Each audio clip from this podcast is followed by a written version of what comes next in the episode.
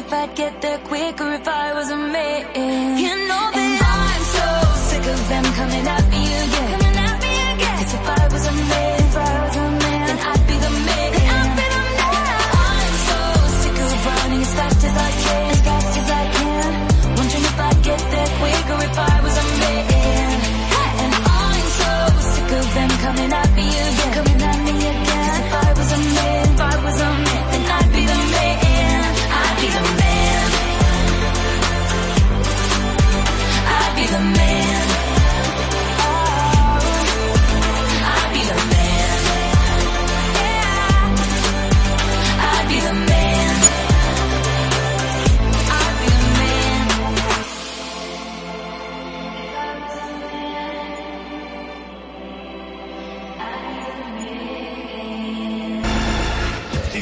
la hora en Exa 96.9.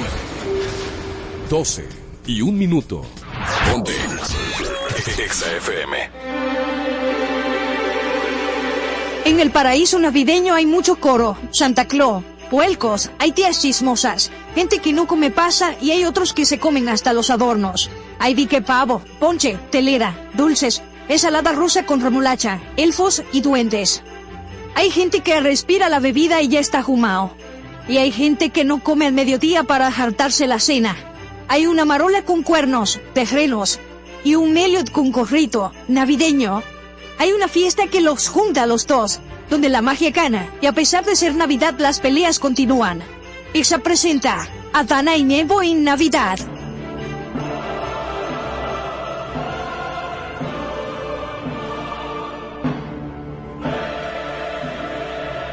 ¿Qué fue lo que dijo? Tú dijiste algo con una ñ.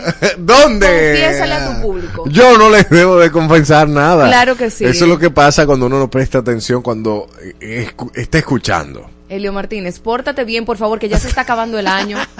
Bienvenidos a este paraíso de Adana y Evo. Muy bien, estamos contentos el día de hoy porque vamos a acompañarles en el tapón. Si usted está en el tapón, que es mentira, ya en esta época, a este nivel del año 28, hoy. Hay un chin. Ni un chinchín de tapón. No, es que eso no es tapón, no vale la pena. Ay, salud. Gracias, estamos aquí tornudando en el paraíso. Eh, Exacto, para que usted vea que aquí se tornuda. Elliot, hay un chin de tapón. Lo bueno es que la gente va en sintonía con Adana y Evo hasta las 2 de la tarde. No va a tener el tapón de dos horas, pero esa primera media hora se la vamos a hacer pasar muy bien. Y cada vez que sintonice va a haber una locura nueva. Ahorita ¿Por queremos- porque te, ah, deja de oírlo, se monta en el carro otra vez y te va a matar en el quien tiene la razón. Exactamente. Y después va a matar en otra cosa. Eh, Vamos a estar, sí, eh, es súper, es sumamente variado. El paraíso, lo que, lo que me encanta del paraíso es que eh, a las personas que están en vacaciones, hay más personas en el en vivo de YouTube. Mm. 100%, o sea, eso me da, eso me da. como- Señores, tenemos corito pendiente con nuestros amigos de YouTube. que no es el 5 de enero, por eso, favor. eso no va a ser el 5 de enero, ¿ok? Va a ser en enero ya, pero eh, ese corito viene y se va a gozar. Yes. Oye, algo importante, estamos a cuatro días para terminar el año y tú sabías que el año nuevo antes era en marzo. ¿Qué? Sí, la celebración comenzó llevándose adelante en marzo. ¿Por qué te rascas el sobaco así mientras Porque tú este no pro- tienes que narrar nada de lo que yo Ok, mira, pero mira, no lo narré porque Claudia te marcó. Me pica. Ok, la celebración comenzó llevándose eh, adelante en marzo y luego pasó a ser el último día de enero, la celebración de fin de año, porque el emperador romano Julio César cambió la fecha al primero de enero usando el calendario gregoriano, el mismo que se utiliza hasta nuestros días en casi todo el mundo. Y ya que estamos hablando de tradiciones en Año Nuevo, hablemos de algunas que suelen realizarse aquí en República Dominicana. Eso es un robo de España, ¿eh? Eso de las 12 uvas, se dice que supuestamente trae buena suerte para el Año Nuevo, pero eso Pero- es una costumbre española. ¿Tú lo has intentado? Claro que no. Me- yo sí. No, Y- porque en cada campanazo fue una, y otra, y otra, pam, y otra. Pam, pam, no da. ¿Y quién puede con, quién puede con eso? No, no traga. Dime. ¿Quién puede con no se puede. Oh, oh, dime, lindo. No. Déjense de eso, déjense de eso, que aquí no somos españoles, ahorita está traganda. No, exacto. Y, y- y- hay otra cosa que sacar las maletas si tú sueñas con hacer mucho viaje. No me hagan pasar vergüenza, señores. Eso no está de nada. Mira, hay gente que le da la vuelta a la manzana. Así tú no llegaste a ver eso, Marola. No, Helio. So, bueno, la gente lo hace si quiere te- asegurar viajes en el año próximo. Y si quiere tener dinero, según dicen, no se puede entrar al año sin dinero. O sea que si usted tenga olla ahora, se va a quedar en olla el año completo. el año entero.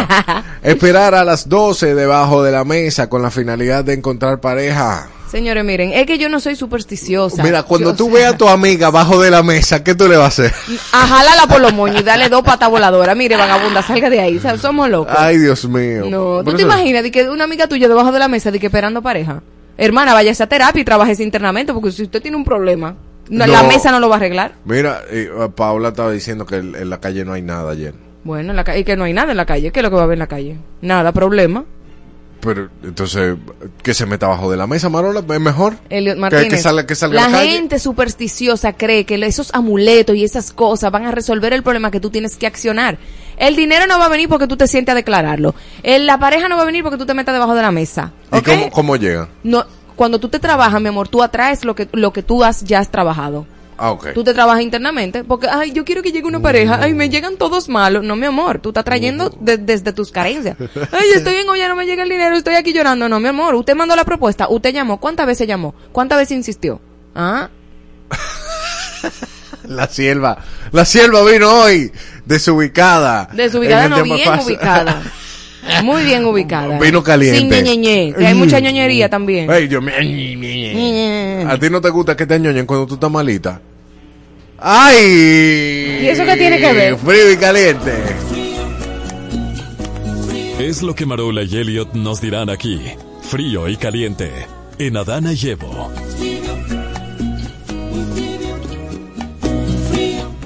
Bueno, señores, frío estuvieron los haitianos si se quedaran allá en su país.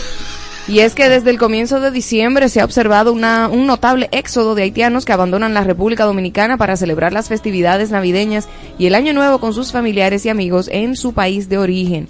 El flujo migratorio ha aumentado significativamente desde el 20 de diciembre, con grupos considerables llegando diariamente a la provincia de Dajabón para cruzar la frontera hacia Haití, y residentes locales como el taxista César Sosa y han señalado que este fenómeno es común durante la temporada navideña y la tendencia suele revertirse con el retorno de los migrantes a partir de enero.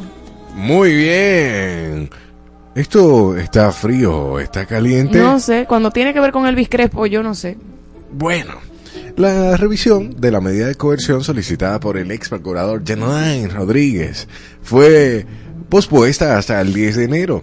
La demora se debe a que la Suprema Corte de Justicia aún no ha tomado una decisión sobre la recusación presentada por la defensa de otro implicado en el caso Medusa contra el juez Amaury Martínez, quien junto al magistrado conoce la audiencia preliminar. Este es el cuarto aplazamiento de la vista, siendo el último causado por la recusación que generó complicaciones en el proceso. Bueno. Eso está, yo, eso lo están buscando enfriarlo. O sea, Sí. está como caliente, pero están buscando enfriarlo, pero no deja de estar caliente en el paraíso, porque. ¿Cuál es? ¿Cuál es el show? ¿Cuál es el show? ¿Cuál es el show? Enfríamelo. Vámonos a lo frío, señores. Frío porque están haciendo algo diferente, pero determinen ustedes. Vamos a ver. La Junta Central Electoral y el Departamento de la Policía de Nueva York firmaron un memorándum de entendimiento para fortalecer la cooperación entre ambas instituciones. Jaques Liranzo resaltó la importancia de este acuerdo, especialmente de cara a las elecciones generales del mayo, de mayo de 2024 y una posible segunda vuelta electoral. Indicó que este convenio se materializa después de dos años y subrayó que Nueva York pertenece a la circunscripción número uno y de las tres existentes en el exterior. Muy bien, muy bien. Un saludito ahí a Freddy David, el evangelista, a Tesalia, a Danilza. A Miguel Almonte, que ya es parte de, aquí, ya, ya le dimos su taparrabo, ¿sí o no? Eh, ¿Ya sí, tiene el taparrabo? ¿De qué No. color fue? ¿De qué color fue? Ah, no sabe.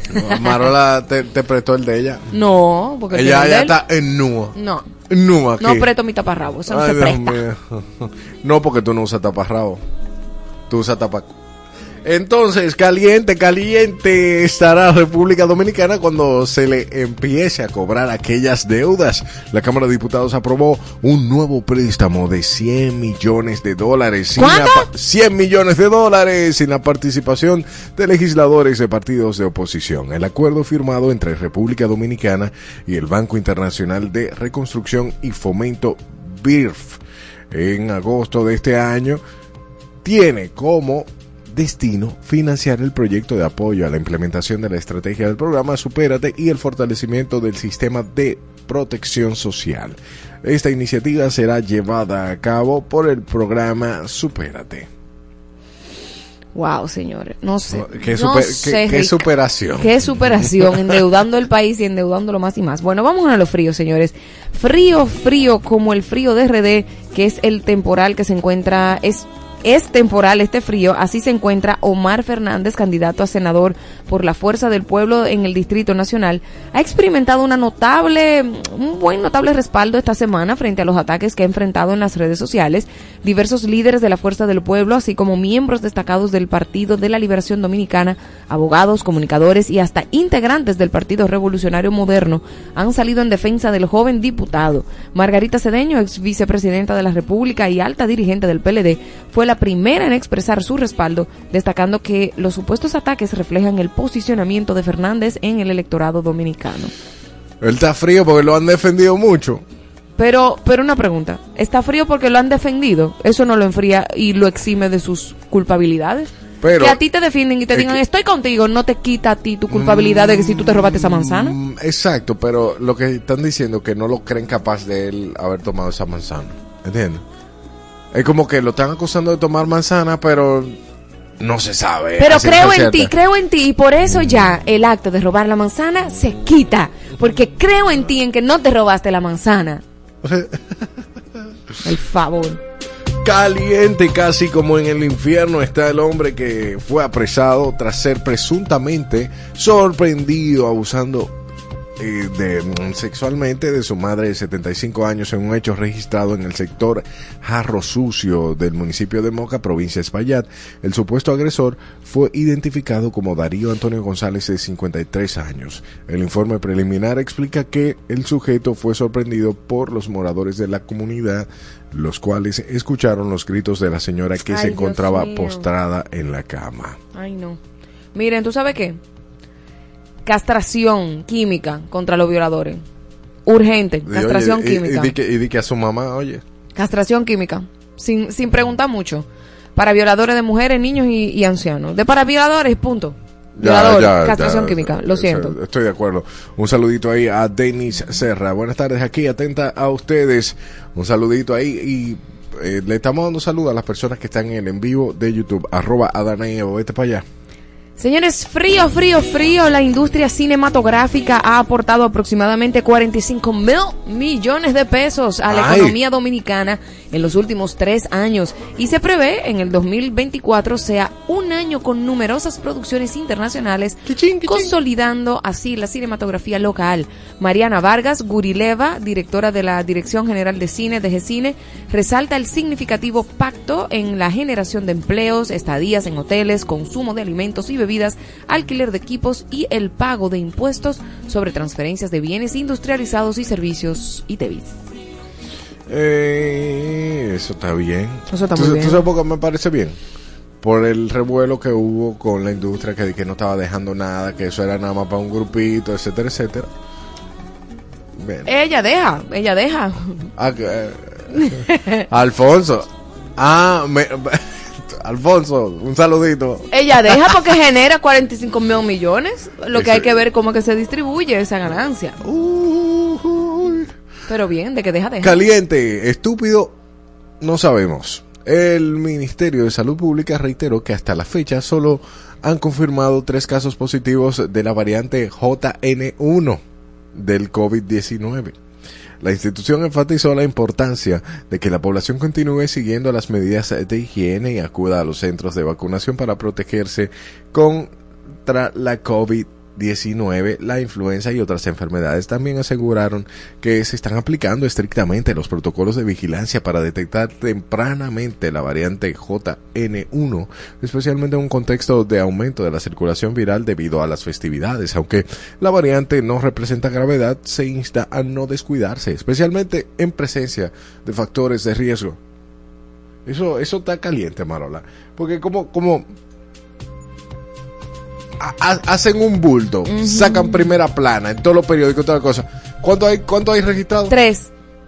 Déjeme decirle, señores, que posiblemente a todo el a mí me dio la JN1, la J1, me puse mala y a ti también te dio. Jodiendo de nuevo. Jodiendo de nuevo. JN1. O sea, la garganta raspada, todo el mundo le va a dar porque los virus no se van. Entonces, ¿por qué no educar a la población de cómo subir la inmunidad? ¿Por qué este alarmismo? ¿Por qué va- vamos a ir a vacunarnos? Ya, ya la gente se vacunó una, dos y tres y cuatro veces y le siguió dando COVID. Entonces yo me voy a vacunar para que me dé menos fuerte o es para que no me dé. Yo no quiero que me dé el SIDA. No quiero que me dé VIH. No quiero que me dé, Toque su madera. Pero me voy a vacunar para que me dé menos fuerte cuando me dé. Sí que me da. Señor, líbrame. No quiero que me dé el polio. Pero me voy a vacunar. Ah, antes las vacunas era para que no te diera. Tú te vacunabas del polio, tú te vacunabas de cualquier... Del enfermedad, sarampión, todo del ese tipo de sarampión. cosas. O no, no, se juntaban. A los, a los niños los juntaban. Tú tenías papera, los juntaban para que le diera papera. A y así se hacía inmunidad de rebaño. Todos ya tenían papera y ya tenían inmunidad de que cuando viniera el virus no le iba a dar. No, no, no. Ahora es... Ve, te vacúnate 800 veces, pero te va a dar igualito. Preventivo. Pero, pero entonces es un virus tan letal que te tienen que hacer una prueba para saber si tú lo tienes. Porque es tan letal. Si fuera tan letal, tú te cayeras muerto así.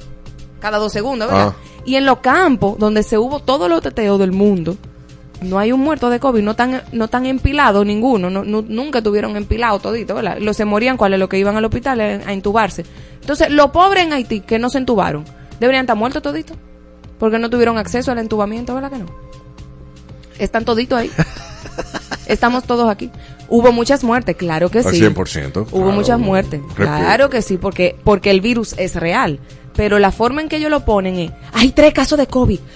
Ahora no vamos, está, to- el virus va a convivir con nosotros. Entonces yo quiero un epidemiológico, un Un hombre, epidemiólogo. ese señor, Ajá. ese señor que estudió eso, que nos diga a nosotros cómo convivir con el virus, porque el virus no se va a ir. ¿Cómo aumentamos la inmunidad? Esa es la información que nosotros necesitamos. No que hay tres casos de COVID. ¿Qué me importa a mí? ¿Qué me importa a mí que hay tres, ca- tres casos de JN1? Cuéntame. Cuando yo sé que se va a seguir propagando, déjame saber cómo yo me puedo cuidar yo. Haz esto, haz lo otro, tómate esto, tómate lo otro. Coge ahí JN1, jodiendo de nuevo. Denis Serra dice, está en limpiadera para que el año le entre limpio. No, lo que ustedes lo que tienen que abrir los ojos porque la vacunación es un negocio. Eso es lo que tenemos que entender todos nosotros, es un negocio. Pregúntese a ustedes si después que tú te vacunaste tres veces no te dio el COVID otra vez.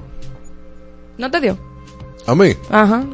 no, yo no, yo A mí me dio como tres veces. Yo no y gente sé. que iba, sí, sí, yo me puse cuatro vacunas y volví y le daba el COVID. A mí, yo y creo que volví y le daba, y volví y le daba. Y le va a seguir como, dando. como me dio una vez nada más. Pero dame, da, enfríamela. Bueno, vamos a enfriarnos. La DNSD fría como la Embajada Americana por hacer su trabajo. La Embajada de los Estados Unidos en la República Dominicana elogió a las instituciones encargadas de combatir, combatir el narcotráfico, especialmente a la Dirección Nacional de Control de Drogas, por la confiscación de más de 23 toneladas de diversas drogas durante el año en curso. Resaltaron que en los últimos tres años las autoridades dominicanas han incautado 23 toneladas de drogas cada año, marcando un logro significativo en la lucha contra el narcotráfico. La embajada expresó su orgullo por colaborar con la República Dominicana en la confrontación contra las organizaciones criminales, transaccionales, transnacionales y el narcotráfico. Pero bien. ¿De dónde viene la noticia? Ellos mismos la mandan. No, no, en, en verdad hay una colaboración. Chévere. Ellos no la mandan, no. Eso lo ¿Cómo sabemos si fueron solamente 23 toneladas y no 45? Y ellos 20, solamente confiscaron 23. 23 toneladas. Eso O sea, es ¿cómo lo sabemos? ¿Cómo sabemos que no había más toneladas y que solamente... Ay, mire, agarramos 23 Mira, toneladas nada A, a más. mí me da tranquilidad, no sé, esta gestión me da muchísima tranquilidad. Eh, a diferencia de otras, eh, eh, o sea, no sé si es que, pero ah, 23, 23 es un golpe muy fuerte. Nunca se ha visto en, en la historia reciente del país, no se había visto la atrapada. Nunca había visto nada, nada de Y cuando, y cuando lo están quemando, lo incineran y se graba absolutamente todo. Y está la señora Miriam Germán, que ya ha ido a las incineraciones. De las que tú ves ahí, que se están incinerando. eso. La que yo he visto en las noticias. Claro. Mira, Yo eh, también la he visto. que dice Denis Serra que ella trabaja en un hospital y que si ella tiene que vacunarse de nuevo, renuncia de una vez. Entonces Danilza dice, hola mis amistades, Hola. nos vemos la semana que viene. Claro que la yeah. sierra. ¡Ay, caliente! El líder, la líder más bien de la Comisión Nacional de Búsqueda de México, Teresa Guadalupe Reyes, afirmó que actualmente están buscando a 92 mil personas desaparecidas en diversos grados de aproximación. ¿Cómo así? Esto contradice la cifra ofrecida por el gobierno que indicaba que eran 12.000 personas desaparecidas. Esto es en México, señor. En México, pero yo lo que no entiendo, 12.000 es muchísimo y 92.000 es muchísimo también. Claro, una sola persona ya es mucho. Una sola persona desaparecida ya es mucho, entiendo. O sea, Ajá. No, no, exacto, no, no, no quitando la, re- la, la relevancia. pero es muy digo. fuerte, muy Eh, fuerte. Es un trabajo muy, muy, muy fuerte. Te sale un saludo para ti ahí que sabemos que estás oyendo encubierta. Aparentemente, señores, frío, frío está Trump, el amigo de Elliot Martínez. Yes. Luego de que la Corte Suprema, la Corte Suprema de Michigan decidió mantener a Donald Trump en la boleta de las elecciones primarias del estado. La Corte rechazó la apelación de un fallo de un tribunal inferior que buscaba impedir la aparición de Trump en la boleta electoral y la orden indicó que la solicitud de apelación fue considerada pero denegada, ya que no se convencieron de que las cuestiones planteadas debieran ser revisadas por ese tribunal. Se la están poniendo en China a nuestro amigo Trumpy No, y luego se le mejora el asunto y después luego se calienta. No, no, es por estado que lo, lo vetaron de uno importante la semana pasada, pero ahora él, tam- él tiene Michigan ahí. Y- Bueno. Y, si no le quitan la Florida, que ganó, él ganó en su, en su momento con la. Florida, o sea, como que ¿Cuáles son los candidatos a presidenciales ahora mismo? Son Trump. eh, Trump y... y, ah, bueno, dicen- Hay otro señor ahí que es de la India, que no, o sea, que como hindú. Pero, pero tú dices dentro del Partido Republicano, ¿quiénes no, no, están no, no. aspirando? O sea, si ahora mismo aspi- eh, ¿quiénes van a la boleta? A la boleta todavía no se ha definido. Ok. Pero dicen que Biden, el mismo Obama dijo que Biden, como que... Biden debería estar interno en su casa, o sea, di que, di que fusilado, ay Dios mío, No. jubilado, jubilado, Dios mío. Oh, my gosh. tomando terapia de suero. Debería estar tranquilo en su casa. Ese hombre no, no puede, él no puede hilvanar una idea en una oración. No, es que Tú no sabes lo que él dijo con Elton John. Que- Le estaban dando un premio a Elton John. Y dice, Elton John es el responsable de que invirtamos, de que todas las personas que pagan impuestos, eh, se- como que se le quite dinero para invertir en, fundaciones del SIDA, del VIH-SIDA. Elton John es gay. Y él dijo, él es el responsable de que todos los taxpayers, de toda la gente que paga impuestos, pues entonces se le quite para invertir en como en fundaciones que tienen que ver con VIH-Sida. O sea, eso dijo Biden cuando estaban haciendo una condecoración a Elton John y Elton estaba de que cri cri cri cri. O sea, que él, él es el responsable de propagar el SIDA, eso fue lo que él quiso decir. Eso lo dijo Joe Eh, o lo Biden. que practica. Joe Biden. Gracias, Biden. Esto, esto, dime, No ¿está sé. frío o está caliente? Pese a las críticas que alegan violaciones constitucionales y la intención de perpetuar un régimen autoritario, el presidente salvadoreño Nayib Bukele se dirige hacia la reelección en febrero con una significativa popularidad y sin oponentes fuertes. A pesar de la prohibición constitucional de la reelección presidencial, una resolución de 2021, la sala de la constitucional de lo constitucional de la Corte Suprema permitió que Bukele presentase nuevamente avalado por el Tribunal Supremo Electoral, su candidatura. La resolución estipula que Bukele debía solicitar una licencia de seis meses antes de concluir su mandato para participar en la contienda. Pero yo te voy a decir una cosa. Miren los resultados de Bukele. Aún con las críticas, vamos a ser objetivos. Te puede caer mal el tipo. Que Tú no me cae mal. Pero no, yo te estoy, no estoy diciendo, yo no estoy hablando a Elliot, estoy hablando Ah. en términos generales. A cualquier persona le pudiera caer mal, pudieran decir No, que es un eh, pichón de dictador, pudieran decir que es autoritario. Hay muy, muy poca gente está en esa en ese pace con, con, con Bukele. Pero es Bukele tiene una digo. aceptación increíble. Pero es lo que te digo. Digamos que están esas críticas, porque dicen, pese a las críticas, alegan violaciones, o sea, cool. Vamos a decir que él está violando cosas, o sea, Ah, hablando de la Constitución. violando la constitución. El tipo está teniendo unos resultados en un país que era casi número uno en delincuencia. O sea, las, las, eh, de La ma- la- la las maras salvadoreñas eran terribles. No estamos diciendo que él ya la erradicó, pero estamos viendo un tipo que, o sea, cuando tú ves a una persona que está gobernando por el país de verdad, yo no sé si él se ha robado algo, yo no sé si él ha sido corrupto. Yo lo que sé que aunque él sea corrupto, esto, lo otro, lo que sea, que digan lo que, que sea, está viendo un resultado real porque está enfocado en gobernar para el pueblo. Entonces, ahí es que yo veo la voluntad política y la diferencia entre esos países, entre ese país y el nuestro u otros países que también están jodidos. O sea, ¿por qué allá funciona? Y es autoritario y viola la constitución y, y es un pichón de dictador, pero está funcionando lo que él está haciendo. ¿Por qué? No, porque él tiene su visión y la está aplicando. Por eso está funcionando. Pero eh, independientemente de, dime, eso está frío. Él está caliente. Para mí eso está caliente. Porque él ha sido muy correcto en todas las cosas y las decisiones que ha tomado.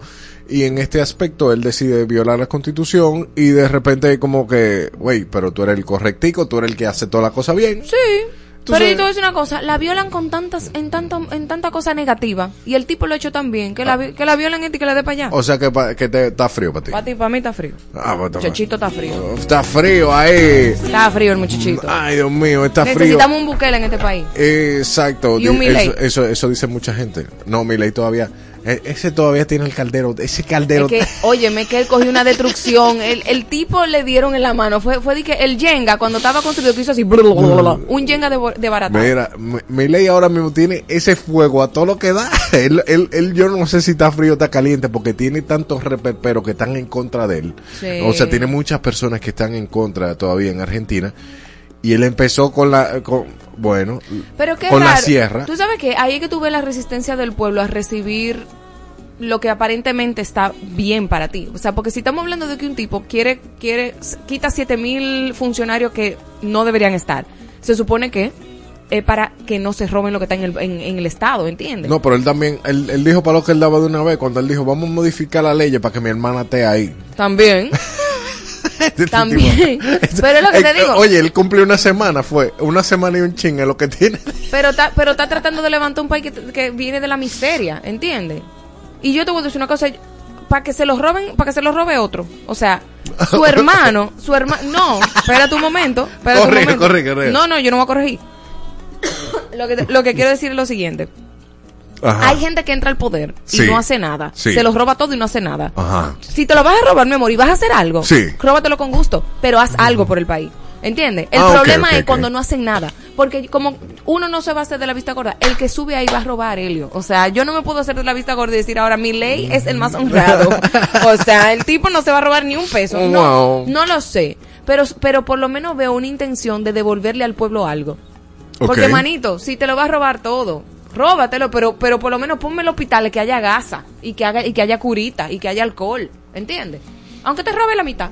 Bueno, a, a Milei, le, Bukele está frío, Ajá. ¿verdad? Pero Milei tiene, No, tiene ese, este, el tigre tiene una semana y pico y ha hecho De todo. de todo, o sea. eh, Quitó el Ministerio de Igualdad, quitó siete mil funcionarios. Todas las botellas de la bolita del mundo. Por, es- por eso es que te digo. O sea, son como, son acciones que son rápidas. Porque tú dices, es que no, es que esto, esto tiene que haber un cambio. Si hubiera voluntad de cambio aquí, esto fuera ñangala fuángala. ¿Cómo, cómo que eh, motosierra, la, la ley motosierra, como que yo estaba hablando, él estaba No sé, hablando- pero me gusta el nombre motosierra porque implica cortar cabeza. y, y la- Coco, y Cocomoto, y la- ¿no te gusta? Y motomami no te gusta. la motomami no te gusta. Hoy seguimos con más de Adana y Evo. Mantente ahí en el en vivo con nosotros, arroba Adana y Evo en YouTube. Nos vemos en breve, ahora mismo, por ahí, con el quien tiene la razón. Escúchanos en la web. exafm.com diagonal República Dominicana. Ponte Exa, la emisora que te lleva a los mejores eventos. Ha vuelto, vuelve la brisita con el bono navideño para dos millones y medio de familias. Cenas y almuerzos en los comedores económicos, ferias de Inespre, parques con música, cultura y mucho más para que disfrutes con tus seres queridos del mejor momento del año. Siente la brisita, disfruta de la Navidad. Los muchachos en el ring del barrio nunca se doblan. Mantienen en su tinta con un con de cariño. Con un iPhone en la mano y con el flow en la ropa. Con sus gorras de Big Papi, con sus tenis de Jordan. A las 2 de la mañana, en el medio del jaleo, aparece una jipeta, un billete de 500 y un deseo. Sale un individuo, lleva todo oscuro, con un diente de oro puro, a quien llama por apodo el rey del mambo. Mambo.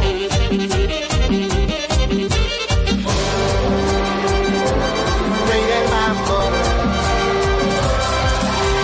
Tranqui, tranqui, no se me sofoque, solo quiero coro, hágame feliz. Pari, pari, llamen los muchachos, pidan por su boca, cóbremelo a mí. Saca la bocina, peinen las esquinas, dale para abajo, vuelvan a subir. Pari, pari, digan los muchachos, sí que son un mambo que no tenga fin.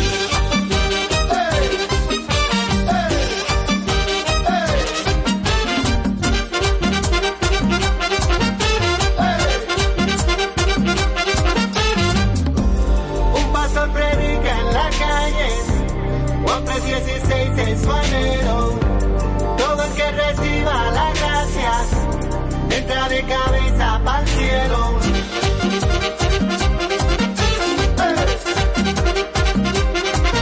Los muchachos en el ring de barrio nunca se rompen.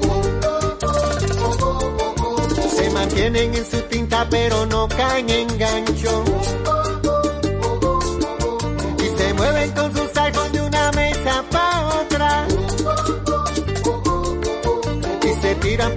No me gusta la cosa.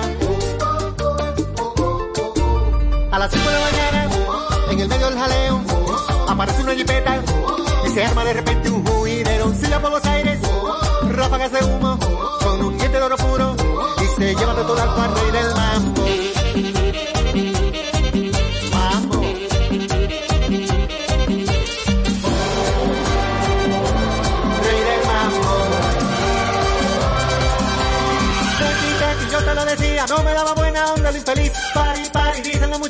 siga la fiesta, que él no era de aquí. Ponga trompeta, salte y de vueltas, que la vida cobra como de ir. Tranqui, tranqui, que no para el mambo, dicen los muchachos que están en el drink.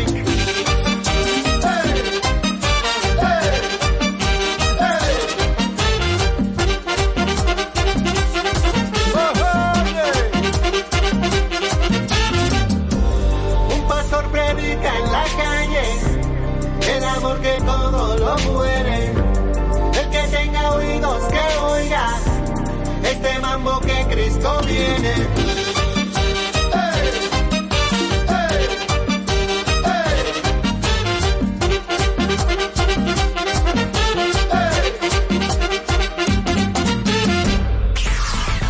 El mundo se creó en siete días, pero estos dos lo destruirán en dos horas. Adana y Evo. Todos los días de 12 a 2 de la tarde. Marola Guerrero y Elliot Martínez.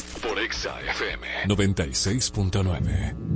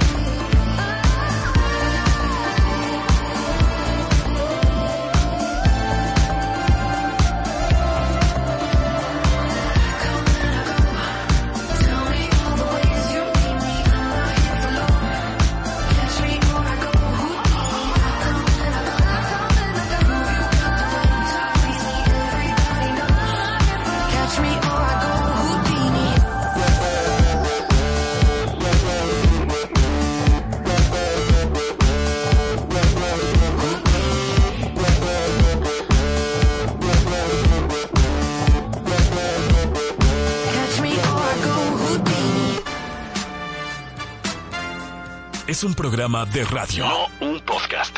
Adana y Evo, de lunes a viernes, por Exa FM.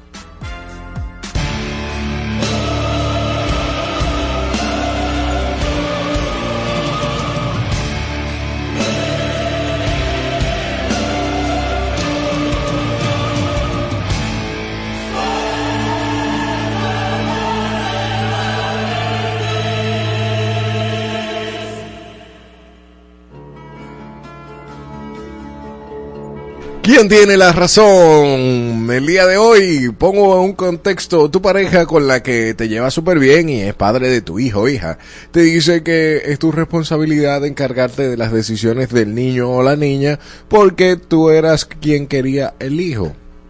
Él ya te lo concedió y como plus te da, te cubre toda la parte económica.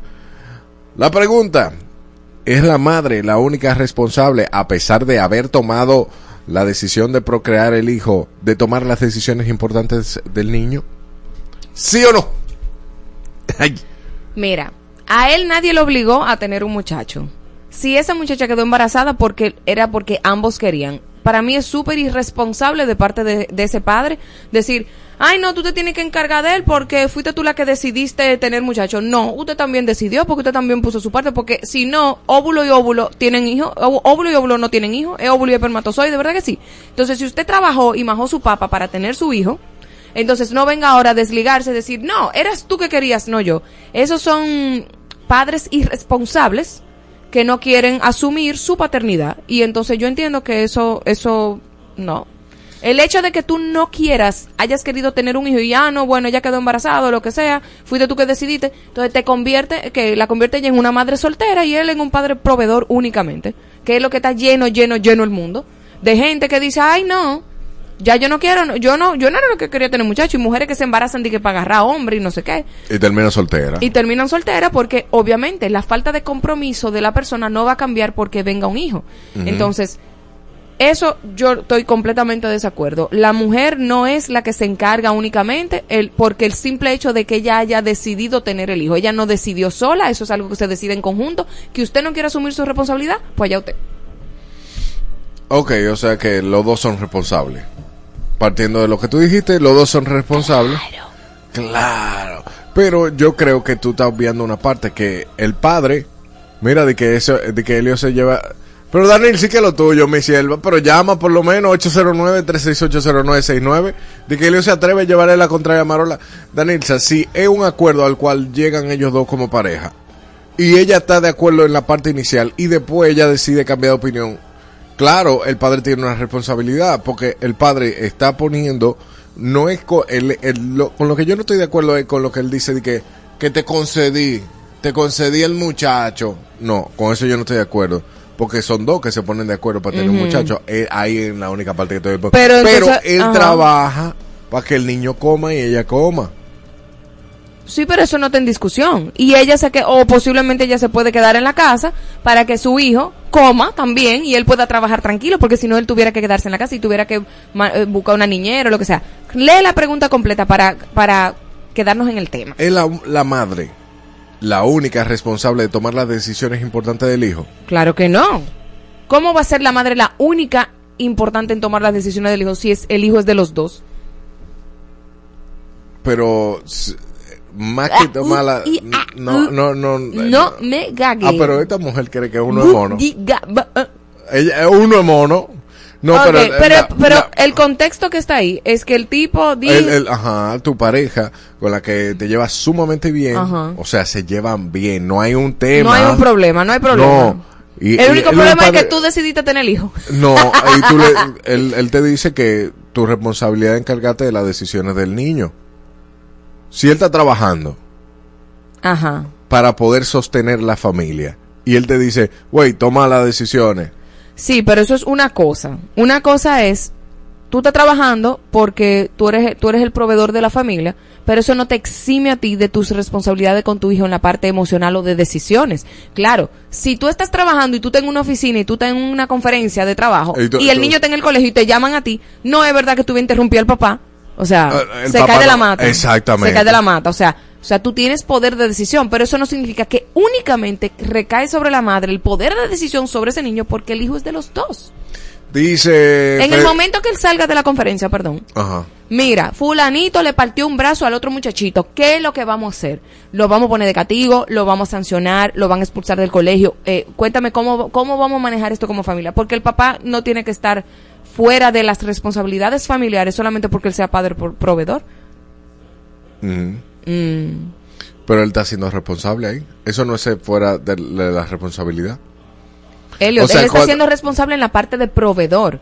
Pero de las- proveer para Ajá. que para que tengan la calidad de vida y puedan tener una, realidad diferente. Claro, y por eso hay muchísimos padres ausentes emocionalmente y familias disfuncionales porque su papá no está ahí. Diga- Solamente manda el dinero. Mire ahí, ya, está- Ah, cada punto está establecido. Dice Freddy David. Yo no entendí ¿Y tu punto. ¿Qué es lo que dice Elliot? Yo lo que estoy planteando, Freddy David, es que si se exime, o sea, con el planteamiento, como se, como Marola lo, lo dice, es como que hay una parte, como el padre está ausente, no, el papá está trabajando. Y por eso es verdad, hay mucha, hay muchas familias disfuncionales porque el papá no saca el tiempo de estar presente para con el hijo. Pero él está siendo responsable. ¿Pero en qué área? ¿El área de las decisiones? No, en, en, él está siendo responsable con la parte económica, aunque no esté presente. Pero es que yo, eso no está en discusión. La discusión no es, eh, ¿debería el padre solamente porque tiene la parte económica cubierta no responsabilizarse? Esa no es la pregunta. Entonces la pregunta es, ¿la madre es la única responsable de tomar las decisiones de, de- importantes del hijo? Si el papá está en la conferencia o está de viaje y no tiene la señal, ¿quién es que está tomando la decisión? La mamá. Su mamá, claro. ¿Quién es la que pasa más tiempo con él? Su mamá. Exacto. ¿Y a quién es la Pero la, responde? pregunta es si es únicamente, o sea, el hecho de que él sea un padre proveedor, entonces él está comprando esa familia, él compra esa familia y como él es dueño de esa familia porque está pagando, entonces la mamá eh, toma las decisiones porque y él no tiene nada que ver con eso porque nada más da dinero y ya. O sea, a eso no lo dice la pregunta. no, pero yo estoy, yo estoy aportando. Oye, la. O sea, yo, yo tengo capacidad de análisis. o sea, Danilza, 809-368-0969. Usted llame. eso está flojo lo que tú Bueno, dijiste. Danilza, no, lo tuyo lo que está flojo. Pero muy flojo, flojo, flojo. Dice Danilza, caballero, el muchacho es de los dos. Ahora bien, si él la embaraza y cada quien está por su lado y el niño va a ser solo de ella, son otros 500, pero no. Claro, porque si no viven dentro del mismo hogar, las reglas la pone mamá. Aunque él sigue mandando la manutención. Sí. A eso es que me refiero. O sea, si tú, si se llevan bien, como dice, ah, no, se llevan súper bien, pero fuiste tú que te- tomaste la decisión de tener hijos. Eso, eso, uh, no. Tú no tomas la decisión solo de tener un hijo. Si ya quedaste embarazada y tu pareja emocionalmente se desliga, hay Ajá. un problema, no se llevan bien. Si él dice, ay, no, mira, resuelve tú toda la cosa y yo no me pongo el dinero.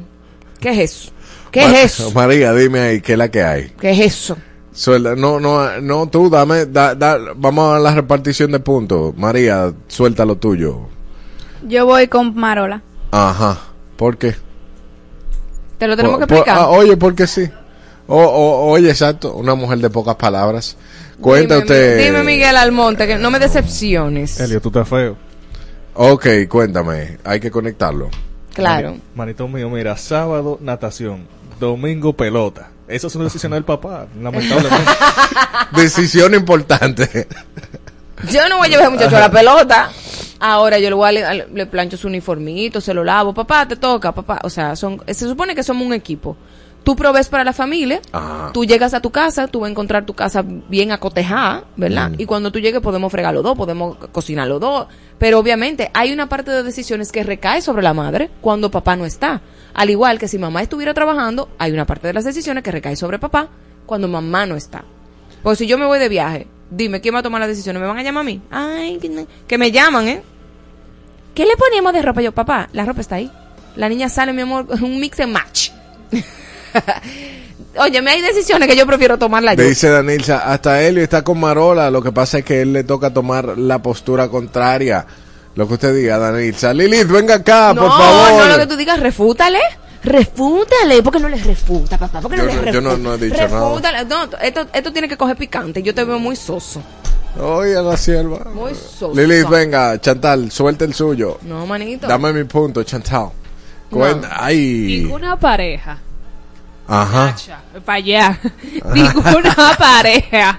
Ninguna pareja va a Sí. terminar bien si la mujer fue que quiso concebir ese hijo. Claro. O sea, que ahí está mal. La mujer sí lo puede hacer. Ok. Si quiere un hijo.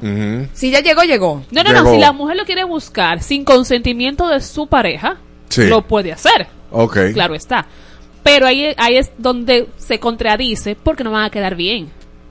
Ok. Y esa parte económica, ah, ok, yo te, te, te sustento económicamente, y ahí, no, no, eso de ahí, ahí, eso no Y si el papá, No, y, no, si- no y si el papá, ya, ya sabemos que Marola ganó, pero y si el papá no es tan fuerte proveyendo a nivel económico, pero sí toma las decisiones. O sea, no, no es tan fuerte que en algún Es mes que usted no me puede tomar decisiones si usted no aporta. Pero, ok. Eh, no me puede tomar decisiones, hermanito. Si usted no viene para acá a dar dinero, a, poner, a estar prese- presencialmente en- con ese hijo, no vengo a opinar. Pero entonces no viven juntos. O sea, tú estás poniendo la opción de que no viven juntos. Sí, no, no, es que obligatoriamente no van a vivir juntos. Si es así como le lo plantea, no pueden vivir juntos. ¿Cómo Y- que no? No, es que una, una- si una pareja L no se lleva bien, no van a convivir juntos y tú no puedes mandar en mi hijo. Si tú no das económica, si tú no das dinero, no puedes. Ahora, si como quiera no vivimos juntos y tú tiene, me, me sustenta, atiende tu hijo, lo busca, lo lleva al play, Ajá. a la que sé yo que, ahí sí. Yo entiendo que es una Pudieras. combinación de cosas, porque hay padres que, que están presentes emocionalmente y que quizá tienen una mala racha, vamos a suponer, y no tienen cuarto. Y mierda, mira, tengo una mala racha, pero pero van y buscan al carajito y emocionalmente Sí. están presentes. Ellos sí tienen poder de opinión, porque No, sí. porque no es una transacción, no es de que tú opinas y tienes oportunidad de opinar mientras tú pongas dinero. Pero, tú no- tú no ves que ella Si dice si que no. vivimos separados, si vivimos separados, las reglas las pongo yo en mi hogar. Yo te lo estoy diciendo. Sí, Marola, pero hay en padres. mi hogar. Hay padres que no están en nada. En nada. En, En nada. nada. Quitado de, de- de su mundo. Y nada más mandan el dinero. así Toma ya. ahí. O la, o la, o la Resuelve. pensión que le pongan. Mira la pensión ahí. Porque emocionalmente no están comprometidos. A eso es que me refiero. Hay dinámicas, vamos a suponer, hay gente, hay padres que dicen, mierda, porque yo, te- yo he tenido amigos que han caído en olla, por ejemplo, pero son unos padres ejemplares. Son los primeros que están en el colegio, son, están buscando a su hijo, lo llevan al médico y han caído en una olla. Te lo compra el momento que llega la vaca ¿Entiendes? flaca. No, claro. Yo, yo entiendo tu punto de que, de que ven acá, si soy, si, si yo estoy manteniendo eh, eh, este asunto Sí. eh, y yo quiero ir para Disney, por ejemplo, yo voy a tomar la decisión, yo no te voy a esperar a ti. Eso, es- eso yo lo entiendo. Pero cuando, eh, por eso yo digo, cada dinámica familiar es única. Hay, hay familias que dicen, mira, yo no, yo no, yo no sé cómo estar ahí, yo no sé cómo estar ahí emocionalmente, yo lo único que sé pone cuarto, pero tengo la disposición, por ejemplo, enséñame. Sí. Pero hay padres que, no saben nada, que, ay, yo no voy a bregar con colegio, ay, no, yo no voy a resolver tú, no sé cuánto, yo pago el colegio. Yo pago el colegio y tú vas a las reuniones. Eh, yo, se- yo pago, yo pago, yo pago los viajes, pero, pero, eh, ármalo tú. Se- se- se ¿Entiendes? hay una división. Hay una dinámica y, y hay una distribución de responsabilidades, Claro. pero eso no, pero eso no quita, o sea, el hecho de que tú pagues el viaje a Disney no te quita la responsabilidad de estar a- afectivamente para tu para tu pareja o que la mamá es la única que manda porque porque ella es la que organizó el viaje y el papá lo pagó. Mm.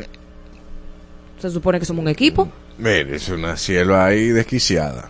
¿Cómo así, ¿Cómo Elio? Elio? Ay, Dios, Ay, Dios mío. Claro. Ahora yo te que- veo jodón a ti. ¿Por qué? Si tú sigues pensando así, Es verdad. en tu posición. Tú feo sabes que él vive en. Bobalandia, ¿verdad? Que él vive en, Bo- él Ah, vive en eso otro sí. universo paralelo, que así lo queremos. Sobre todo, sobre el niño vive en un mundo arcoíris. Eh, sí, con, con Javis, el amigo tuyo. Con Uy, Javis. Uy. ¿Quién es Javi? Ah, ¿tú no conoces a Javi? Entonces, ¿gané o no gané? ¿Dónde está mi punto? Porque no lo sentí. ¿Y qué, y qué- cómo que no lo sentiste? Claudia, ese punto era para mí. Claro que sí, llevo uno. ¿Quién más? Miguel Almonte, dos. Eh, Mari, ¿verdad? Mari. María, tres. Ella la Y que- ahí en YouTube, por favor. Eh, yo- Nada más Danilza. Danilza, tiene que sazonarlo mi punto, mi amor. Eso yo no y te sale, te sale, no me mandó mi punto. Ella está encubierta ahí. Ay, Dios. Está bien, pues gané 4, 4 a 0.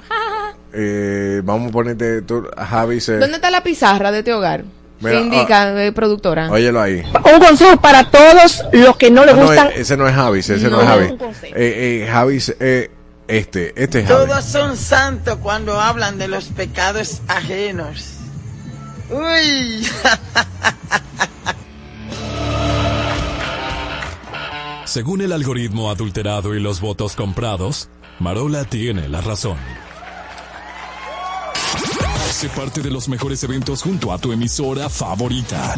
Mantente en sintonía con XFM 96.9. Y búscanos en redes sociales. Arroba exa 969 FM.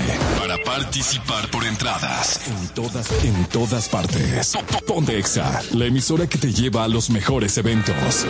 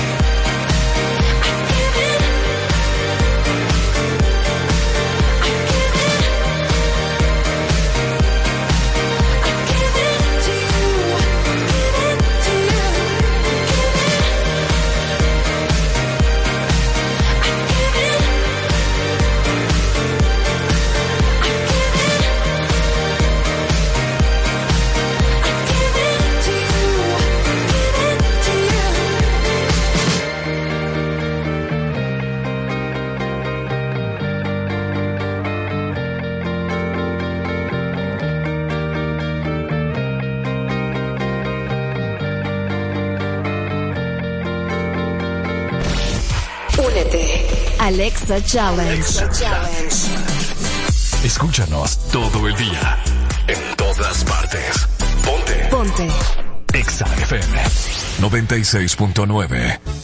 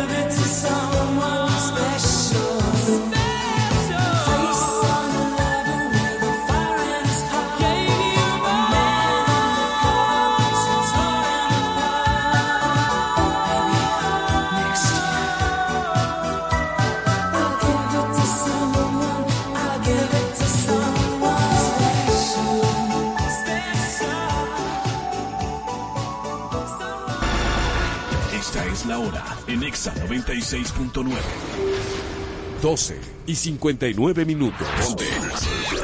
Exa FM. Políticos en problemas, famosos en líos, cantantes en la cuerda floja, famosos y celebridades en la boca de todos. Llegó el momento para aconsejarles por el bobo en que están metidos. No me importa, no me importa, no me importa. En Adana y Evo es tiempo de dar el consejo que no nos pidieron. El consejo de Marola. Bueno, Javier Milei, amiguito de Elliot Martínez, promueve la implementación de un proceso de divorcio express sin la intervención de abogados ni jueces. Cogió un pique, voy para allá Bueno. y me divorcio. No, claro, es que eso, eso es tedioso. Los divorcios son tediosos, a veces duran un año y pico. Pero tú sabes que como no tengo el contexto, no, no sé si pudiera aconsejarlo porque quisiéramos saber, o sea, qué es lo que pasa en Argentina, que él tomó esa decisión, o es que se le complican a la gente, o, o- o no sé, o se paga un impuesto y de, no sé. Entonces nada, mi consejo es que siga Javier Milei, eh, no sé, desarrollando propuestas y haciendo cosas que, que sirvan al pu- a su pueblo en Argentina y que esto le pueda levantar la economía y que pueda levantarle el ánimo a mucha gente que ha estado como rezagada, sintiendo como que, ay, no hay esperanza. Pero sí, al parecer hay una esperanza y es mi ley. Mi ley es tu ley. El consejo de Elliot. Eva Luna recibe numerosas críticas por no haber buscado atención médica durante su embarazo. Señores. ¿Le pongo el- en contexto? el- el- el con- eh, cuenta. El contexto es que Eva Luna dijo que ella nunca fue al- al ginecólogo. Eva Luna es la esposa de Camilo, hija de Ricardo Montaner, para quienes no conozcan. Entonces ella dijo que durante su embarazo completo, ella no se hizo ni una ecografía, ni sonografía, ni si el sexo del bebé, ni, ni nada. Ella no fue al ginecólogo. Nueve meses sin ir al ginecólogo. Entonces están diciendo que ella es un irresponsable. Mm, eh, es que cada quien hace con su vida lo que le dé el deseo y ella decidió comunicarlo por algún tipo de razón hasta mercadológico y usted cae en el juego. Cuando viene a ver esa gente tiene más atención que usted que yo y le vieron esa cuca más que el diantre. ¡Ay, perdón! Consejo de Marola. No, porque estamos en radio en vivo. Pero mi niña, pero no, no puede ser. Reivindícate. El consejo de. Marola. Reivindícate, pide perdón. no, pide perdón. El consejo de Marola. El acusado de la muerte de la venezolana Jenny Pérez intimidaba a su expareja con amenazas de muerte y no sabemos si merece un consejo porque en verdad eh, esto es muy lamentable y muy mm, eh, desafortunado, pero es un hecho real que está pasando en el país. Nuestro consejo, bueno, mi consejo no es para esa persona, para el acusado, sino para las víctimas de violencia de género y violencia doméstica que están siendo amenazadas, que están siendo manipuladas es hora de buscar ayuda. Y sí hay ayuda, eh, hay formas de salir de un círculo de violencia, hay- lo que pasa es que tiene que ser dirigido por un profesional y con alguien que tenga experiencia, porque el que es manipulador vuelve y manipula y tú caes porque porque porque se da la relación tóxica, o sea, hay una persona necesitada y una persona que está por encima y, y ese tipo de relaciones pues eh, son muy peligrosas para uno y a veces uno no sabe cómo salir, así que mi consejo es que busques ayuda lo antes posible, de la manera más pacífica posible para que esa persona ni se dé cuenta y tú puedas salir de esa relación. Perfecto, Marola. La mami Jordan, cuente todo. Ah, no, se oyó feo porque es como que yo dije perfecto, Marola, y tú dijiste, tú dijiste la mami Jordan. Sí, no porque te, falta- No te apropies. No te El apropies. consejo de Elliot. Ah, la persona conocida como Mami Jordan afirma que no cesará en su empeño de grabarse peleando con Verónica Batista. Eh, eh, Mami Jordan, no sé, busca que los asesores te llamen. Es que el personaje te ha comido, porque tengo entendido que el tema de Mami Jordan es un personaje. Entonces, hacer un personaje, Mami Jordan, A mí me da vergüenza. A mí de verdad, de verdad, de verdad no me sé da ni qué vergüenza. aconsejarte, busca otra cosa, busca otra cosa, porque es que hay, hay mil maneras de llamar la atención haciendo cosas buenas. Aunque, Pero que aunque ya- la gente no le interesa lo que uno No, hace no, cuando no, lo no. está haciendo nadie, bien, ¿eh? nadie va a esperar mm, que Mami Jordan eh, haga, ay, vamos a un orfanato a llevar juguetes. Nadie está esperando eso. Todo el mundo espera locura. Pero, pero ¿qué pasa? Que como el, el morbo y la gente le alimenta el personaje de Crazy, Ajá. ella lo va a seguir haciendo porque le es rentable. Porque, porque nadie, la, na- ella si no, no, va a le ser- hicieran caso, si no, le hicieran caso, ella no va a entrar en ese tipo de, de, de situaciones. Ella no va a entrar en entra eso. porque su naturaleza es de ahí. O sea, su naturaleza es eso. No, no, porque es que es un personaje, Marola. Sí, pero es lo que te digo, el mismo público es que, le, que, que alimenta a ese personaje que no aporta nada. Nada. O sea, ¿tú crees que yo me voy a poner en una plataforma a decirle, yo lo que me quiero es grabar para darle golpe a Helio y a, y a, y a- y a la manzanita? O sea, no. Dios mío. El consejo de Marola. Shakira, luego de tener su propia estatua en su ciudad natal como homenaje a su trayectoria musical, eh, qué bueno, qué lindo, qué, qué bueno que uno profeta en su tierra. Le pusieron más piernas que lo que tiene en la vida real. Bueno, viejo, una escultura. Eh, yo quizás no hubiese escogido esa pose de los brazos porque se ve un poco extraño, pero es, es una es una posición muy icónica de ella, de cuando ella hace su baile del El vientre. Y la gente se ha vuelto loca, la gente se ha vuelto loca. Hasta Lele Pons eh, escribió que se quiere llevar esa estatua para su casa. Eh, pero tú sabes qué, qué bonito que le estén haciendo ese homenaje en Tributo en vida, vida. tributo en vida, pro- tú eres profeta en tu tierra, o sea, este es el orgullo que siente tu, tu público hacia ti y tu tierra que te vio nacer. Así que no hay consejo, disfrútalo, disfrútalo, que las cosas buenas llegan. Ah, ok. Este Marola me va a ayudar. El consejo de Elliot. Luego de que agentes de la policía bajaran de la tarima al intérprete de la bachata, Raulín Rodríguez, él expresó en medio del show, esos son pájaros como yo. ¿Y por qué yo te voy a ayudar? ¿Por qué yo debo ayudarte? Eh, no, no. Eh, bueno, eh, nada, porque la gente trate de cumplir su... su, bueno, su rol y disfrutar por donde quiera. Yo no entiendo por qué la gente todavía esto es tan mediático que él mismo, o sea, él nunca se ha declarado como tal. Ajá. Es lo primero. Vamos, vámonos por la parte seria. Nunca se ha declarado como tal.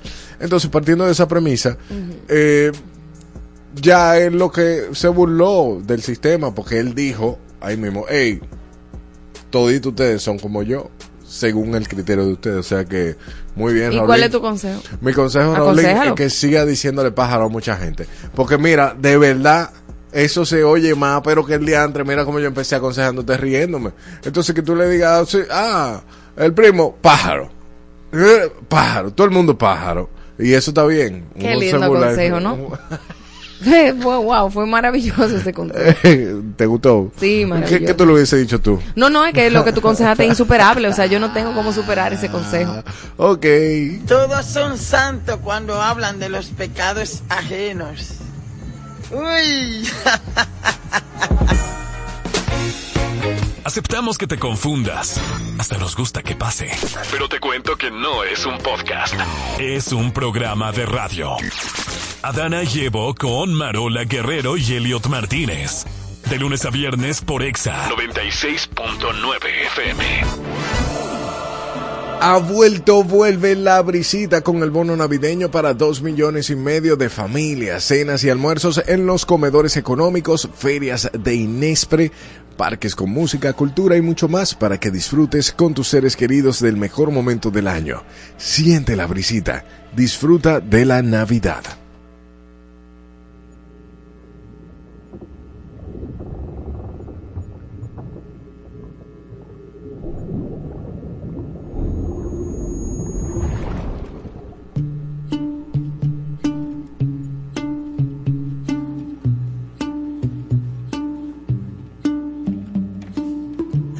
It's a bad idea, but how can I help myself? Been inside for most this year, and I thought a few drinks they might help. It's been a while, my dear, dealing with the cards life dealt. I'm still holding back these tears. Well, my friends are somewhere else. I pictured this year a little bit different when it hit February. A step in the bar, it hit me so hard. Oh, how can it be this heavy? Every song reminds me you're gone, and I feel the lump form in my throat. Cause I'm here alone, just dancing with my eyes closed.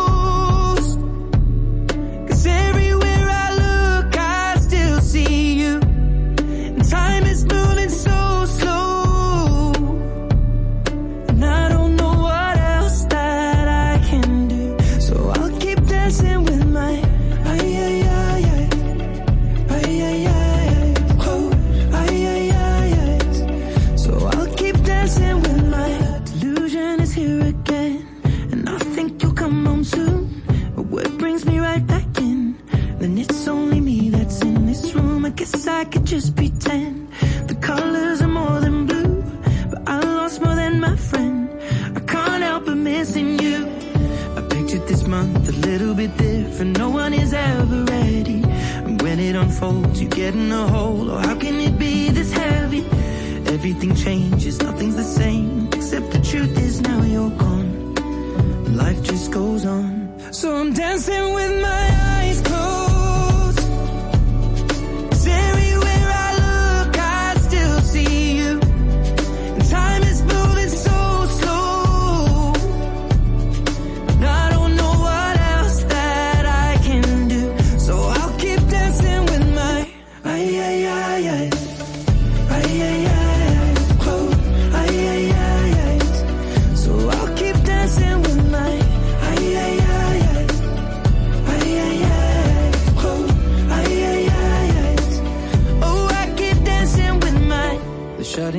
car, they're cleaning the floor, and everyone is already home.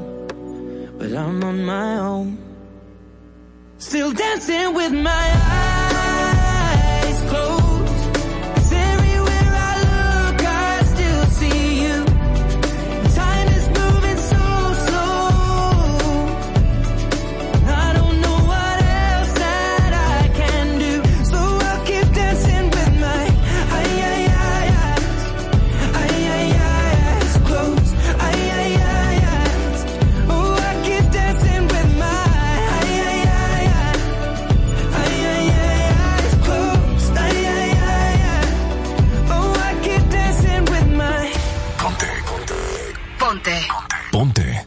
Exa FM 96.9.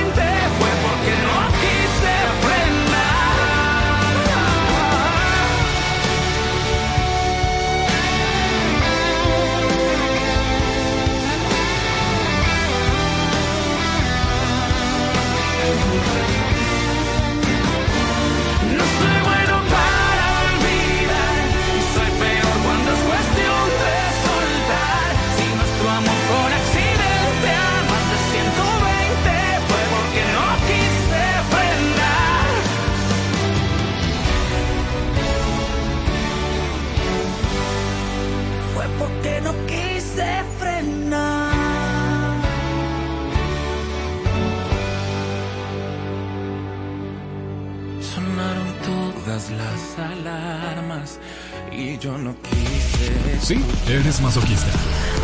Por eso escuchas a Dana Evo todos los días de 12 a 2 de la tarde por Exa FM 96.9. ¿Qué tú harías? ¿Qué tú harías? ¿Qué tú harías? ¿Qué tú harías? ¿Qué tú harías?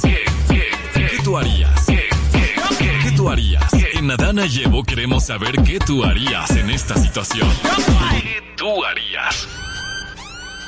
¿Qué tú harías? ¿Qué tú harías si te separas temporalmente de tu pareja y un guaguancó están a punto de terminar, divorciarse y todo, y él va a tu casa a felicitarte por Navidad y te lleva un regalo y el regalo es Un juego de vajillas o un juego de tazas. un juego de taza de cuatro tazas chiquititas. Mira, eso me da dos cosas. Uno, el tipo ya no está en mí. Y fue y compró eso en una esquina para no llegar con las manos vacías. Eh, o me lo hizo de maldad. ¿Tú crees que es una maldad? Yo creo que sí, porque que si tú estás o sea, si estamos separados y tú estás en plan como de medio De medio, medio reconquistarme, tú no vas a llegar con un juego de taza. Al menos que yo sea de que fanática de las tazas y que me encante Disney y tú me llevaste las tazas de Disney. O sea, eso es algo distinto. Ok. Pero dije X, normalito, no, manito, eso. mm, Como Mm, fuerte. no está raro. Me encuentro como que no es un regalo personal para, para tú reconquistarme. Es como un regalo para salir del paso. Entonces, si tú estás saliendo del paso, llévate, vete por ahí mismo con tu paso y tu juego de taza. Ok, bueno, partiendo de esa premisa, yo no le hubiese llevado nada, nada. Porque si ¿Pero le llevó algo? Como quiera se va a quejar. Nada, ¿qué yo haría? Absolutamente nada. O quizá le llevo, tú sabes que... Pero eso no es el que te haría. El que te haría te, te lle- Ok, pues entonces ponlo al revés. Ponlo al revés porque a ti no te afecta. Tú eres el que está llevando. Tú terminaste, Ajá. peleaste con tu pareja, que tú estás asfixiadísimo, ujú, y, tú, y es el día del padre. Ajá. O es tu cumpleaños. Es mi cumpleaños. Es tu cumpleaños, olvídate el día del padre, ¿verdad? Ajá. Y ella te lleva un, un sacacorcho. Un ¿Cómo, Una media. Un juego de media. Un juego de media. Una Un media juego. blanca. Unas media blanca. Y yo, no, gracias. Claro, porque es que él vive en Bobalandia. Gracias. Recuerden yo- que Helio vive en otro planeta. Es que si yo, yo no espero nada de nadie. Claro. Jesucristo. Entonces, ¿para qué tú me pones a debatir? No es un debate. pa- productora, yo voy a armar una huelga aquí. ¿Para qué tú me pones temas a debatir si el niño de Bobalandia Adana no y Evo. todo no Hola. nada? Hola. Sí, buenas, buenas. Sí, Esta, sí. yo llamo de plomería Brito. Ajá. Me dijeron que ustedes tienen problemas ahí con la tubería. A plomería Ah, Brito. pues venga, venga, que aquí se explotó todo. Está tú explotado, venga. Uy. No, ah, ah, escribe al ¿Dónde la- WhatsApp 829. Pero ¿dónde es la ubicación? Porque me dijeron ahí que un tubo se rompió y que eso anda rodando ahí la SFK. Claro, pues entonces ven, coge un Uber y ven con el, con el asunto de la plomería, ven a arreglarlo. Huch, huch, ponlo en Waze. Mira, es Sprint- en, en la plaza Sprint Center, papá, donde está el body shop, ahí es que estamos. Bueno, ahí. Qué lindo, ¿no? Qué bonito. La verdad que- que Mortal, así es que me gustan las llamadas. Fuerte, fuerte. Que se explotó todo eso. Se explotó todo porque Helio rompió todo en el paraíso. Ay, Dios. Helio dijo, bueno, aquí que vamos a romper todo en este paraíso. Ey, atención ahí, Claudia, al WhatsApp, que, que hay una, un asunto. Una situación. Entonces, re- sigo, productora. Como nuestro querido Evo vive en Bobalandia y todo, todo y nada de nada, y él no le importa nada. que tú Quisiera saber por qué que debatimos aquí, para qué traemos los temas. Mira, me- eso no es debatir. ¿Qué yo haría? Yo no haría absolutamente ¿Para nada. qué hablamos de los temas Entonces, si no harías nada? ¿cuánto, ¿Cuántos escenarios tú puedes hacer con unas medias? Sencillo, yo le digo, mira, por lo menos para la próxima, no, ponchame ahí. A la ciel, ponchamela. Al favor. Miren qué armonía. Pues sí, entonces como las medias son blancas, yo le diría, ay, mira qué bien, me- la, la voy a usar para limpiarme. Pero tú sabes que hay veces que uno va al monte y uno tiene que resolver algunas cosas, limpiarme la cara, ¿eh? Eh, está llamando el plomero de nuevo aquí. Pero cógelo, ya, cógelo. Salúdalo, Marola. Hola. Sí, al parecer se cortó la llamada. Sí, claro. Entonces, díganme en qué. Me dijeron que del techo se, se es que está saliendo la cosa. Sí. Estamos esperando que tú vengas a limpiarlo, more. Ven, huye. No, pero me dijeron que tengo que dar unas indicaciones antes. Claro. Para que ustedes. Me dijeron que hubo alguien que el puerco fue el que le hizo daño, que la comida le cayó mal. Sí. Entonces. ¿Cómo te cayó mal a ti? Tú, a ti te cayó malísimo. ¿Cómo que tú te llamas? Yo. Sí. Ercilio Brito. Ercilio, ¿desde dónde que tú trabajas, Ercilio? Yo de plomería Brito. Ah, de plomería Brito. Y entonces cuando tú explotaste el inodoro allá, ¿te funcionó lo que tú hiciste? La, el- No, me dijeron que era ahí en la emisora. Ah, no, porque tú, tú juzgas por tu condición, manito. ¿Cómo así? Que tú también explotaste el inodoro allá en, en plomería Brito. No, no, no. Me dijeron que hay una chica ya que acabó con todo. Que una, esa, una y que ensalada y que se- esa ensalada cayó malísima. Que esa ensalada cayó malísima. Eh, Ay, sí. Espérate, que la manzana quiere decirte algo ahí en el paraíso. Ay, Dios mío. Una chica acabó con todo, pero te dijeron el color de la persona. Una flaquita. Ay, hombre. Pero mira, ven que te estamos esperando, ponle un Waze. Oíste, coge, arranca para acá. Arranca, arranca, arranca. acá. Dale para allá. Ay, Dios mío, seguimos ahí. Bueno, eh, nada, ya usted sabe qué teoría, el plomero sabe qué él va a hacer. Nosotros seguimos con más eh, de este grandioso paraíso donde llaman los plomeros a, a darle sugerencia a Marola. No, a mí no, a hablar la de su condición, que porque el problemita lo tiene él. Eh, ¿Y quién, y quién es? Ercilio, Ercilio. Bueno. arranca para acá, Ercilio, él- ya tú él sabes, no tenemos sabe- papel yo, aquí. yo creo que él no sabía que estaba al aire. ¿Tú crees que él sabía que estaba al aire? No creo. Eh, ah, seguimos con más de Adana y Evo. El party arranca a las 2 pm con Felito Music. Escúchalo de lunes a viernes por tu emisora favorita. Exa FM. Felito en Exa. Ha vuelto, vuelve la brisita con el bono navideño para dos millones y medio de familias, cenas y almuerzos en los comedores económicos, ferias de Inespre, parques con música, cultura y mucho más, para que disfrutes con tus seres queridos del mejor momento del año. Siente la brisita, disfruta la Navidad.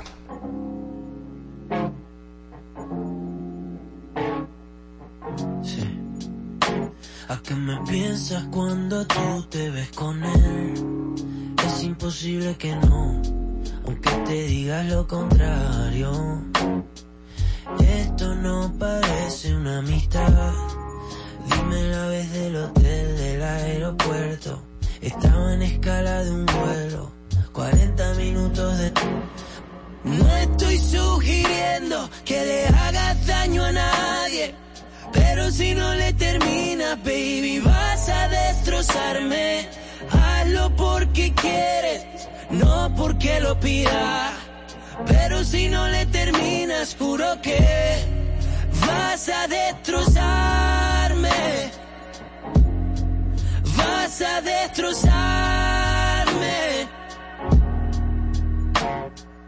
Y la foto que mandas con disimulo desde el baño que comparten será que también se las comparte será. Estamos tan conectados que parece que llevamos años. Algún día será real pero por ahora nos hacemos daño. Al principio no dijiste que tenías novio full pero si me hubiese conocido antes ser el novio y no el amante sugiriendo que le hagas daño a nadie. Pero si no le terminas, baby, vas a destrozarme. Hazlo porque quieres, no porque lo pidas. Pero si no le terminas, juro que vas a destrozarme. Vas a destrozarme. Vas a destrozarme. Vas a destrozarme. Y después que le digas, promete avisarme. Para yo decirle a ella antes que sea tarde. Hazlo porque quieres, no porque lo pidas. Pero si no le terminas, juro que vas a destrozarme. Vas a destrozarme. Vas a destrozarme. Vas a destrozarme. Sí, eres masoquista. Por eso escuchas a Dana y Evo todos los días de 12 a 2 de la tarde por Exa FM 96.9.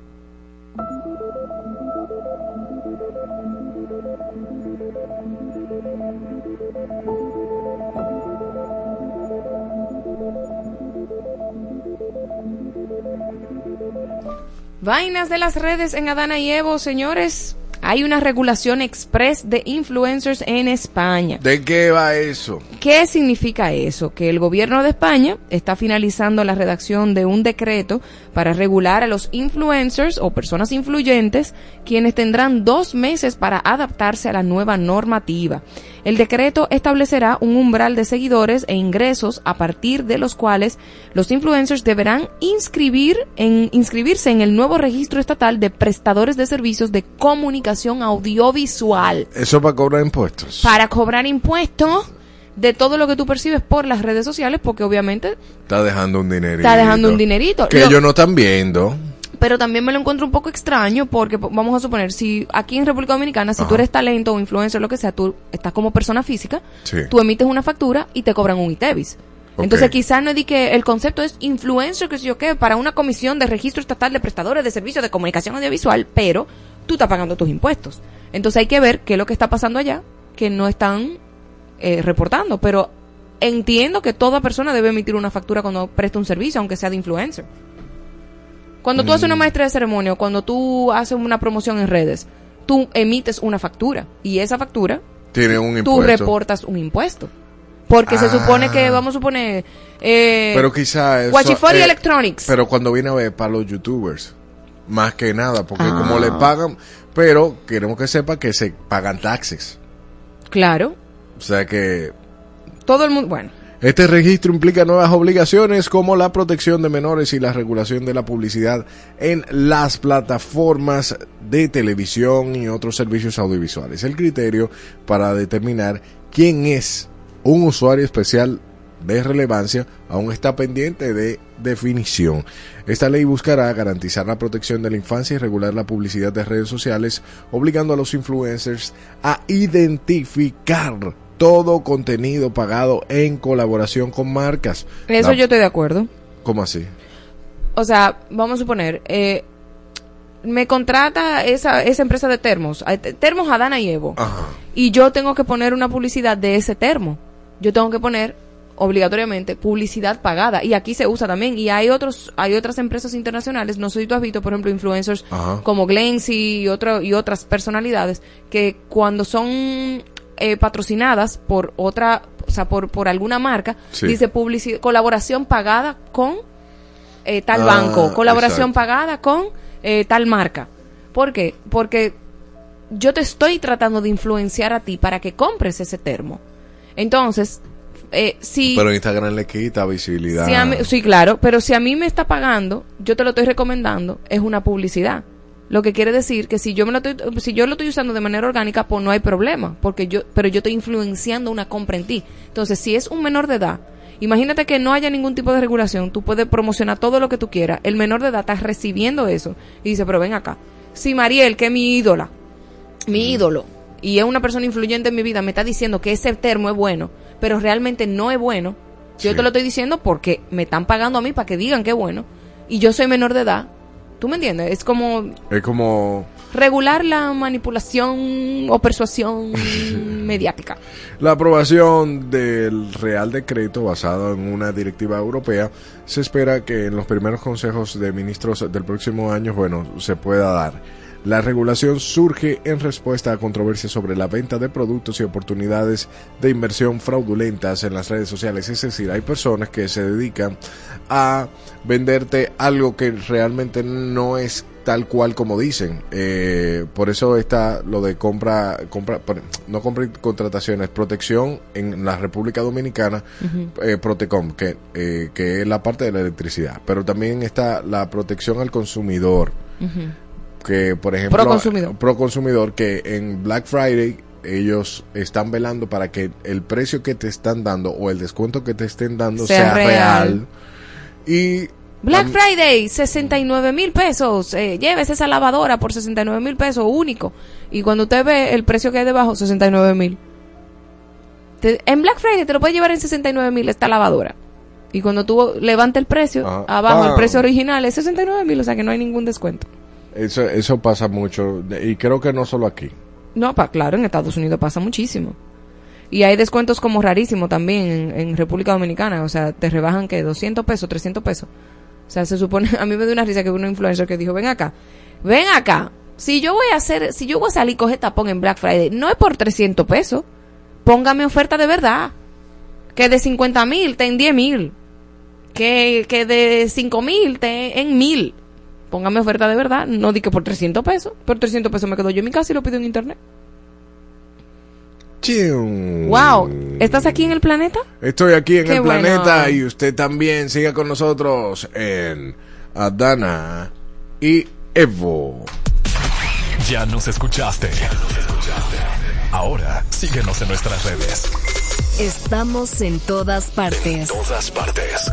Ponte Exa FM 96.9. Los muchachos en el ring del barrio nunca se doblan. Se mantienen en su tinta con un con de cariño. Con un iPhone en la mano y con el flow en la ropa. Con sus gorras de Big Papi y con sus tenis de Jordan.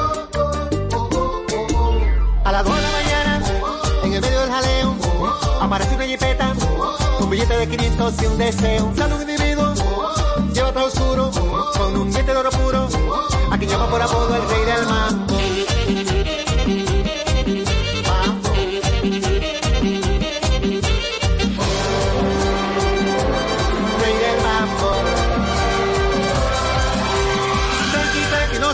Que solo quiero coro, hágame feliz. Pari, pari, llamen los muchachos, pidan por su boca, cóbremelo a mí. Saquen la bocina, peinen las esquinas, dale para abajo, vuelvan a subir. Pari, pari, digan los muchachos, y que son un mambo que no tenga fin.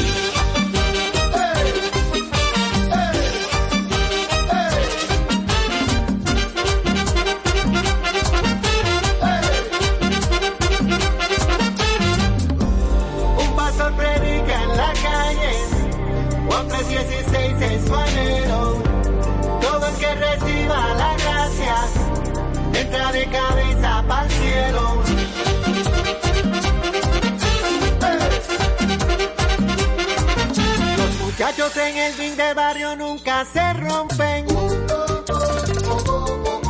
Se mantienen en su tinta pero no caen en gancho. Y se mueven con sus iPhones de una mesa para otra. Y se tiran por el WhatsApp, no me gusta la cosa. A las 5 de la mañana, en el medio del jaleo, aparece una jipeta y se arma de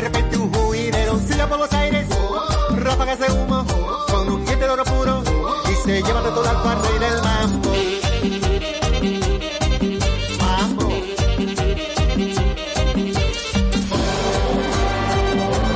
Rey del mambo.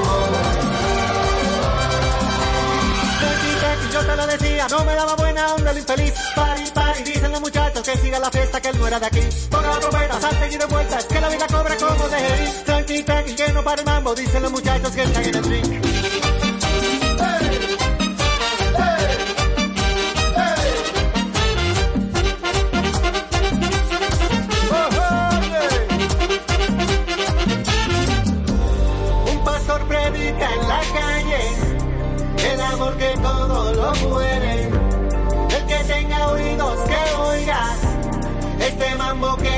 Que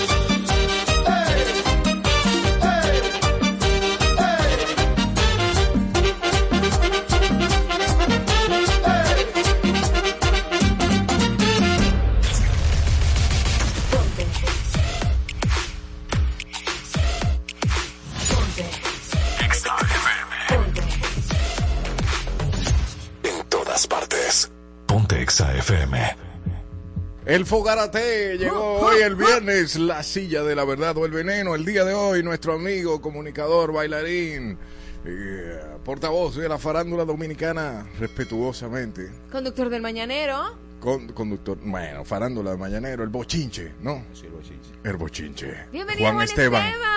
Bueno, bienvenido. Me cedió, me cedió. Me- oye, de que me cedió. Bienvenido a este paraíso que, nada, responsabilidad de lo que pasa aquí es Marola. Explícale cómo es la temática. Ok, este es el concepto del paraíso. Estamos en un paraíso en este momento de Adana y Evo y en el paraíso tenemos la silla de la verdad y el veneno. Aquí puede pasar de todo. Entonces, esta silla es una no es una entrevista convencional, se tiene que tiene varias etapas. Tiene la etapa de sí o no, donde te hacemos preguntas y tú solamente respondes sí o no. Yeah, baby. Seco. Tienes también eh, pre- respuestas específicas sin rodeos, te hacemos preguntas y tú, ah, da- una cosita, tú respondes un chin. Y después viene, mi amor, el contrainterrogatorio, donde todo lo que tú digas puede ser usado en tu contra. Aleluya. Amén, hermano. Empezamos. Dele. Ok. ¿Es verdad que la gente de la comunidad es más promiscua? ¿Sí o no? Sí. ¿Y um, te han enamorado mujeres? Sí. En serio, cuéntame quién. No, ahorita, ahorita, ahorita, no, no, ahorita. este nada más sí o no. ¿eh? ¿Eres sí o no? ¿Eres sex symbol? No. Mm, no se puede decir mentira, Juan Esteban. ¿Tú no te consideras sex symbol? No. Ok, está bien. Ok, eh, ¿te has sentido poco valorado por los medios dominicanos? No. ¿Tienes vacas sagradas? Sí. Mm, ¿Sale caro ser gay en República Dominicana? Sí. Ok, tienes la oportunidad de utilizar un comodín. Si hay alguna de las preguntas que tú quieres no contestar, tú puedes pasar. ¿Ok? ¿Te arrepientes de algún comentario que has hecho? Sí. Mm, ¿Perdonarías unos cuernos? No. wow. ¿Y has metido cuerno? Sí. Hace mucho. 15 años. ¿A los 15 años o hace Hace 15, 15 años. Ok. Ok, ¿te harías un blanqueamiento anal? No lo necesito. ¡Qué bello, mi amigo! ¿Alguien te ha enviado alguna vez una foto desnudo o desnuda? Sí. ¿Has enviado una? Siempre. Ah, ok. Ah, Ah, muy pero bien. Pasamos la primera etapa. De inmediato nos vamos a las respuestas específicas sin rodeos. De los videos que tú subes bailando, te hemos visto ahí dando cintura con mucha gente. ¿Cuál es la mejor o el mejor que se mueve? Eh, chefa. Chefa. Chefa. ¿Qué? Estefan Heridiano. Ella baila muy bonito. Baila demasiado bien. Tú estás los- como tímido, háblame, ah, suelta. No, estoy Aquí tú puedes, tú puedes explicar un chingo. Soy chefa, eh, porque por ejemplo, chefa es muy sexy.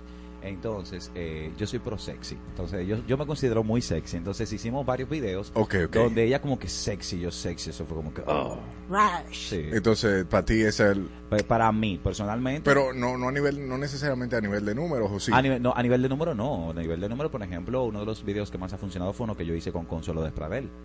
Por ejemplo. Dándole hasta abajo ahí, Exacto, guayándola. Con Consuelo Despradel, bailando con Consuelo. ¿Y baila Consuelo? Ella trató de caerme atrás con un tren. Ay, eso. Pero fue muy chula, doña Consuelo. Pero realmente, de, de satisfacción personal, a decirlo Sí. así, como que la imagen, como, Como nos veíamos. chefa. ¿Y con algún hombre te ha pasado eso?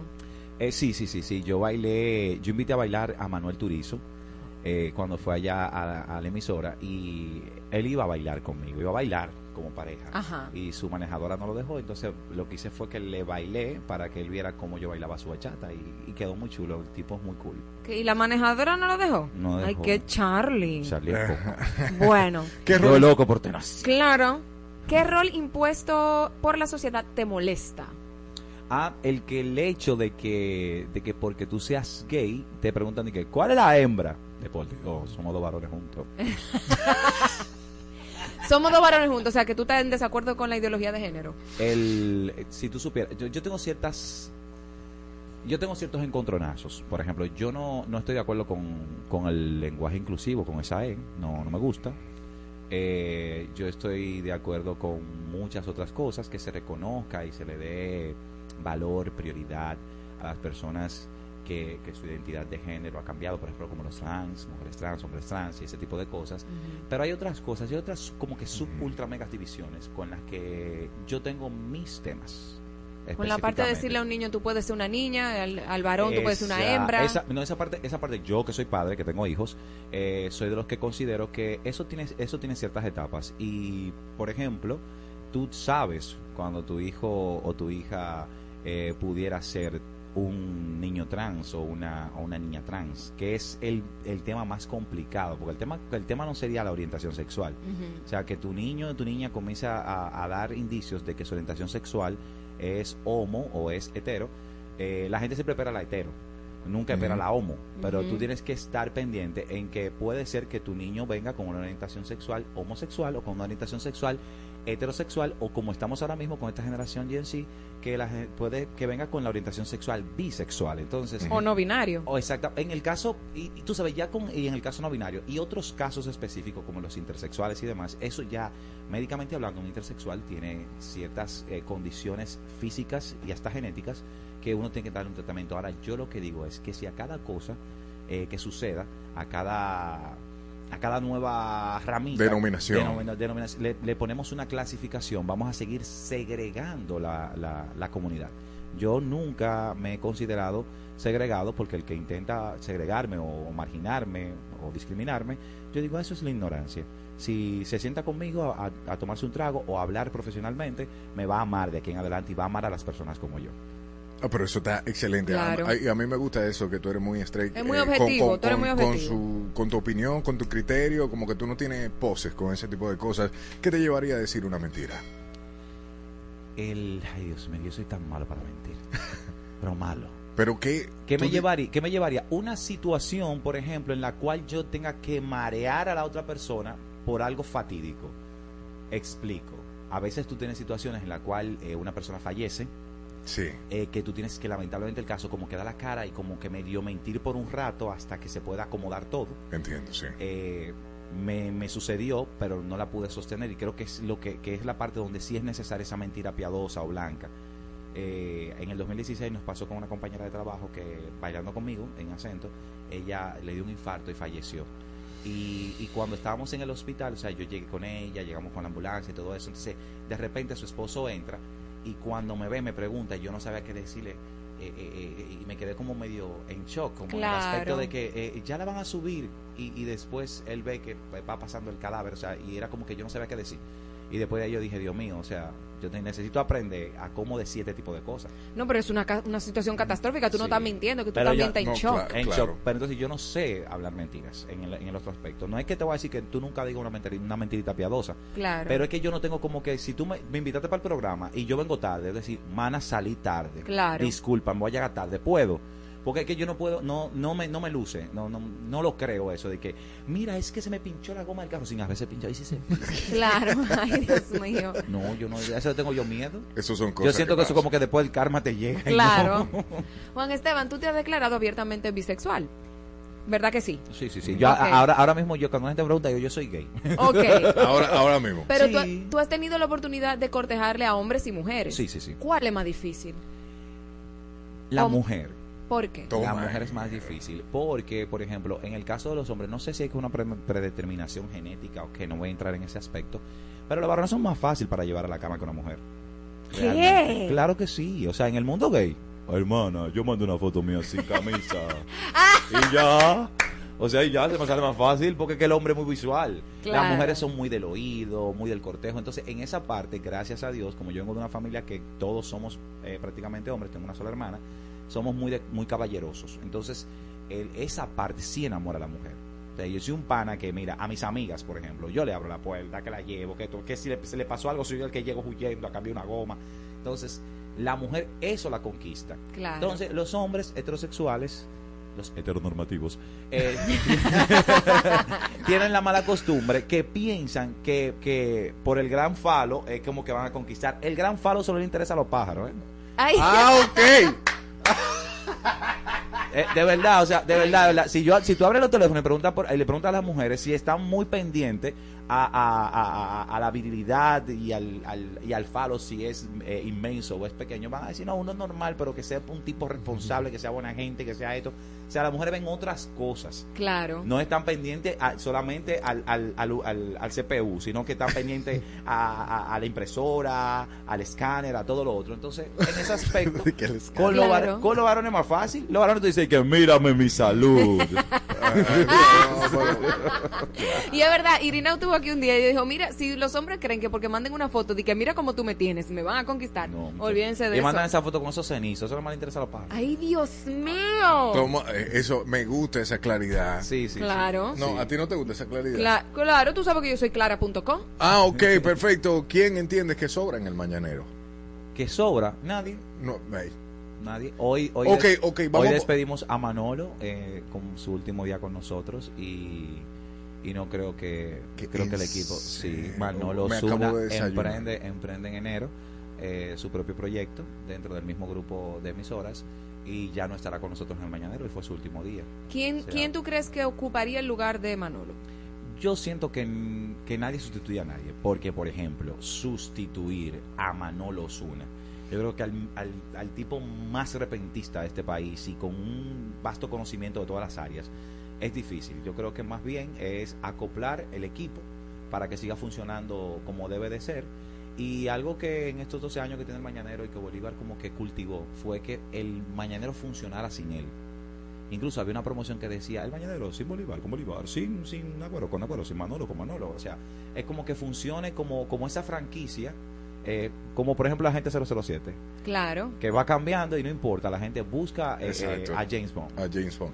Wow, me gustó esa analogía. No, está, está chévere, está chévere. Yo, la, mi, pregunta, Claro. mi pregunta iba un poquito más cizañosa, porque yo lo que te iba a preguntar, ok, entonces, ¿qué, eh, el que, ¿quién falta y no se siente? En, tú sabes, así. Pa- Porque él es malo. ¿Tú él qué- es malo. Eso no No, se pero lo que malo. pasa- lo que pasa es que fue que un día le dijeron como que cucuri cuqui Ajá. a él el taquillado. no, no, no, no. ¿Te ofrecieron algo, mijo, y no te cumplían? No, tú sabes Ah, que, ok. que lo Es que enamoraron yo- yo los tengo- yo- em- pero yo lo defendí. Exacto. Ah, oh. mi, mi crush ahí, eh, eh, el de los curly hair, ya se me fue Manolo, entonces. mm. Era tu crush, mano, mi amor, lo tenía dos fuertes. mi crush es... eh, no, porque por, por ejemplo suavizar un chismá, eh, es que los muchachos casi todos son feos, pero pero realmente No, Bolívar, Cueli no es feo. No, Cueli, no Cueli el morenazo. Pero realmente El del, e- chocolatazo. del equipo, del equipo del mañanero el más lindo soy yo de los varones. To- Yo estoy de acuerdo. El más lindo soy yo Tú después dices va- que los demás son huérfanos de belleza. Después va Cueli. No, huérfano no. Después va Cueli, después va Boli, después Nagüero. Y el boli guisa, ¿viste? lo- liga. Claro, porque ¿sabes qué pasa? Que, que Boli es caballeroso. Boli es tan caballeroso que hasta con nosotros los varones Boli es un caballero. ¿En serio? Boli, Boli, una dama de hombre. Y tú supieras que a mí antes me caía mal Boli, porque yo decía, coño, Boli, que tú eres muy, tú eres muy machista. No, y tú que sé o qué. chacho. Pero eso era hace muchos años atrás. Hace Ese tipo una dama de hombre de verdad Boli. full. Ya yo lo quiero al bolito. Mira, ¿qué tú opinas de la farándula actual que se hace en RD?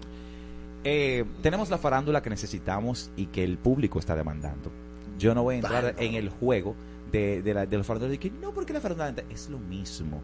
El contexto cambia. No es la misma farándula de los 90, la del 2000, ni la del 2010, ni la de esta década que abrió 2023. O sea, estamos ante que en la universidad nos decían los más medias, radio, periódico, televisión, nacieron las, los- las redes sociales que ya están en los más media. Nacieron muchísimas otras redes y Sí. otros medios que permiten una farándula distinta. ¿Por qué? Porque tienen su propia regulación.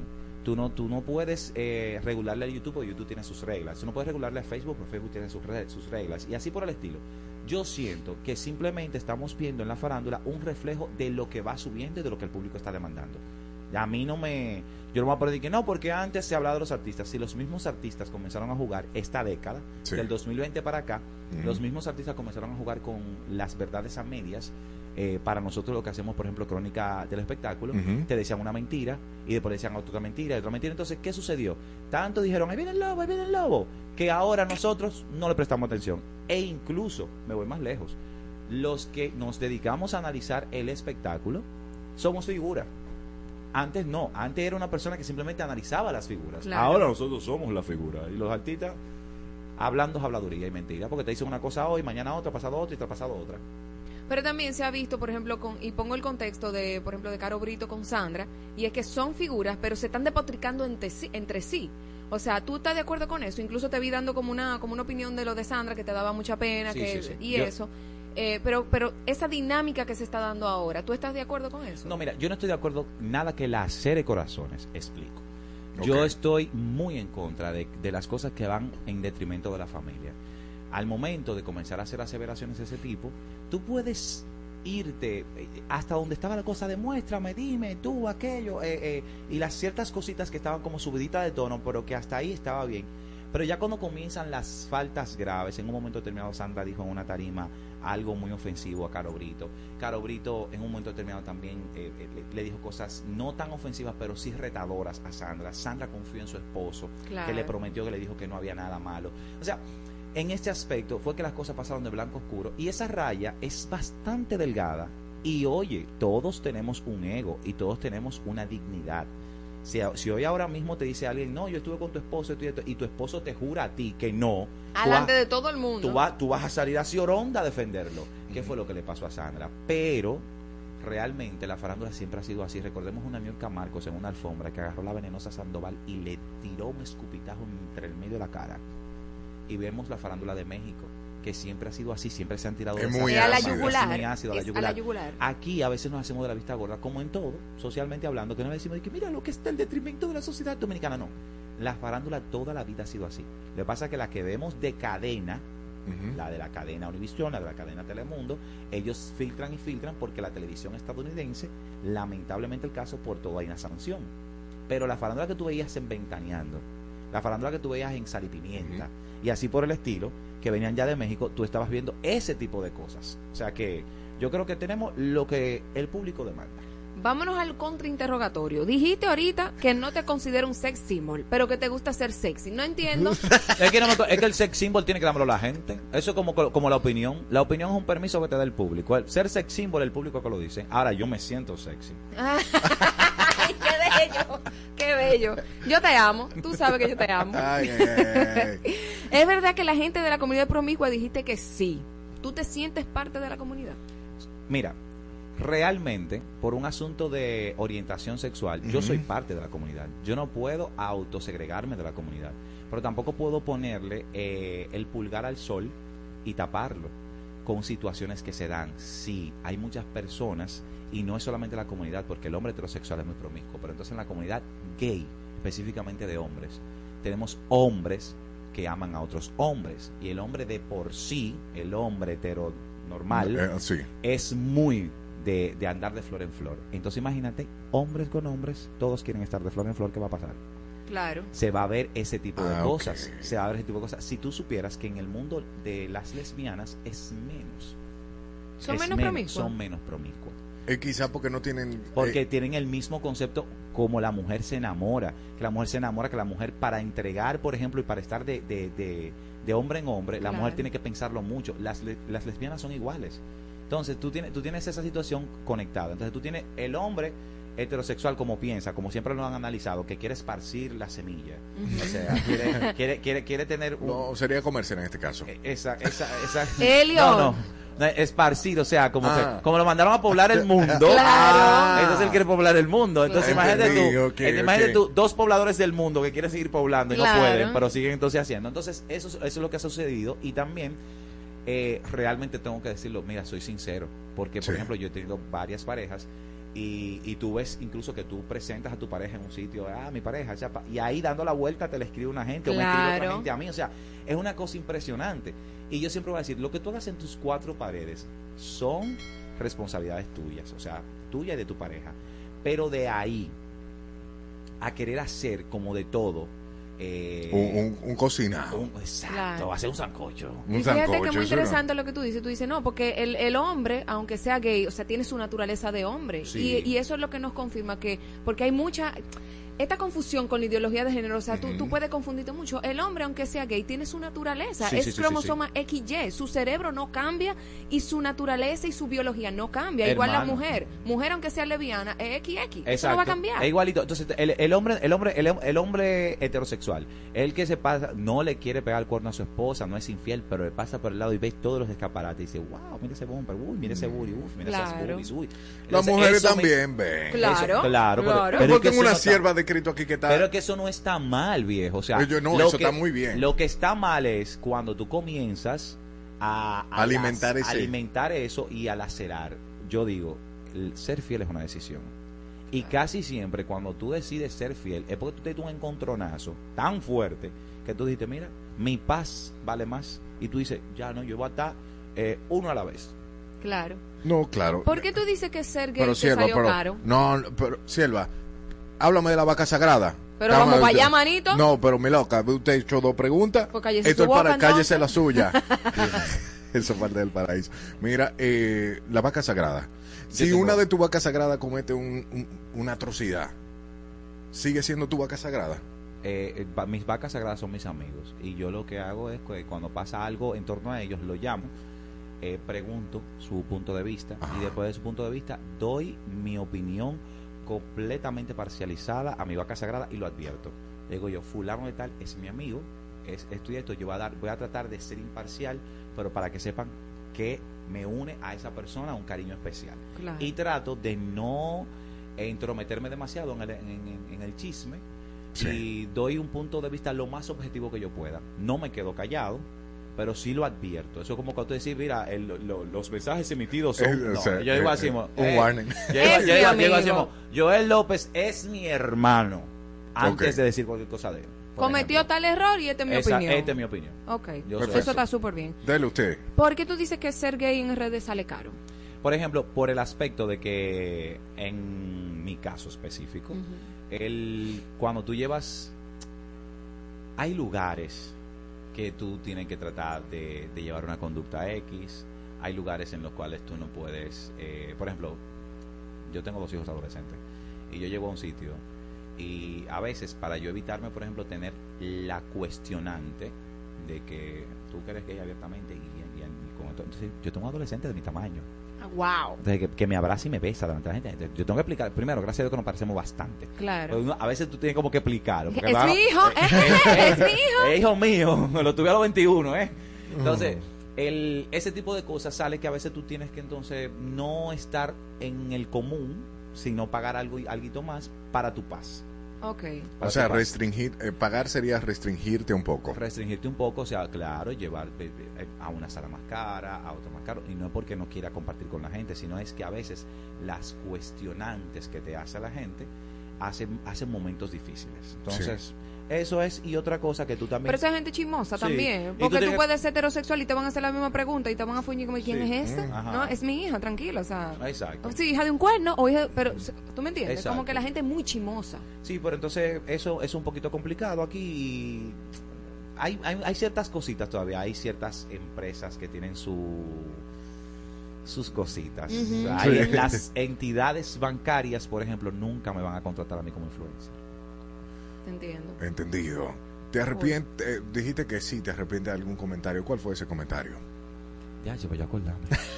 Ah, pero te arrepientes. eh, Bueno, Sí, te no, arrepentiste, no. pero te Yo me- perdonaste. Yo me, entonces- yo me arrepentí de un comentario. O sea, yo hice, caí sin darme cuenta en, en un juego con un informante y sin querer tiré al medio a Jenny Blanco y le di para atrás el comentario, le pedí disculpas y hasta el programa de ese comentario se quitó del, del- del YouTube. Que ese fue el más reciente. Yo no tengo miedo a, A pedir perdón. a pedir perdón, ni tengo miedo a, decir, a rectificar. No, no, no, yo no tengo miedo de eso. O sea, a, a todos mis colegas de la farándula que dicen, no, nunca me han desmentido. No, no, no, no, no, no. Yo estoy dispuesto a que me desmientan y yo estoy dispuesto a resarcir. Todo lo que sea. Oh, Yo estoy pues, dispuesto pues, a eso. ¿Por sí. qué? Porque la farándula se compone de tú hablar de la vida de otros. Y la vida de otros es muy subjetiva. Porque fácilmente, hoy Mariel está embarazada, pero puede ser que en dos meses no lo esté. Y si tú dices, está embarazada, y ella nunca lo anunció, Claro. y perdió el embarazo, Mm, ¿qué hacemos? ¿Me entiendes? Lo que te quiero decir, o sea, ese tipo de cosas. Señor me cubra Que el Señor con te su cubra, espíritu, con que su no hay espíritu. embarazo. Uno mellizo para Marola. Yo Claro, te para deseo él el bien. Te deseo el bien. Trillizo para él. Ay, ay, Ah. ay. Trillizo. Uy, mira, tú dijiste que no necesitas un blanqueamiento anal. ¿Cuántos te has hecho ya? No, nunca. Lo que pasa es que yo soy lampiño. Gracias por el detalle. Tengo una paz en mi corazón en este momento. Yo soy lampiño. Estoy voy a dormir mucho más tranquila. Sí, lo que, pasa es que, lo que pasa es que yo soy lampiño. Entonces Dios me dio la bondad de que me sale poco bello. Y incluso lo de la, lo de la barba, eso fue provocado.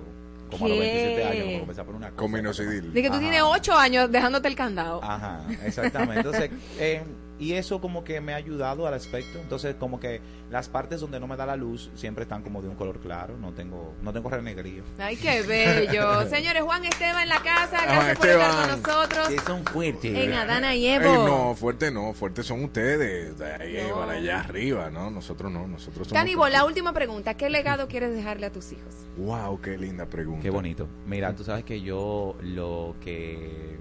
El todo cambia y tu- tus opiniones van cambiando según tú vas avanzando en edad. Y a raíz de algo que me comentaron, que me llegó muy fuerte, yo dije, lo que yo le voy a dejar a mis hijos es, primero, que sean felices, que aprendan a ser felices con lo que son, que se amen y que se quieran. Y segundo, a ser respetuosos de todo el mundo. O sea, yo lo único que le enseño a mis hijos es eso. O sea, mira, yo digo todos los días, yo soy un hombre amoroso, disciplinado y exitoso. O sea, yo me levanto a las 4 de la mañana. Cuando yo digo a una gente, mis hijos no andan pensando en, en quién es la pareja de papi. Mis hijos andan pensando, tú llamas a mi hija, le preguntas, ¿qué, ¿qué cuál es la comida favorita de tu papá? Y te va a decir, arroz con huevo. ¿A qué hora tu papá se levanta? A las 4 de la mañana todos los días. Es maniático con el gimnasio él. Y tu papá tal cosa. No, ay, ese hombre me da besito y todo. Y me dice que, que ama a uno. O sea, eso es lo que yo le enseño a mis Qué hijos. Para que sean, a- a- en lo adelante, personas cariñosas y entes para la sociedad que den amor. Esta sociedad le hace falta amor en toda la esquina.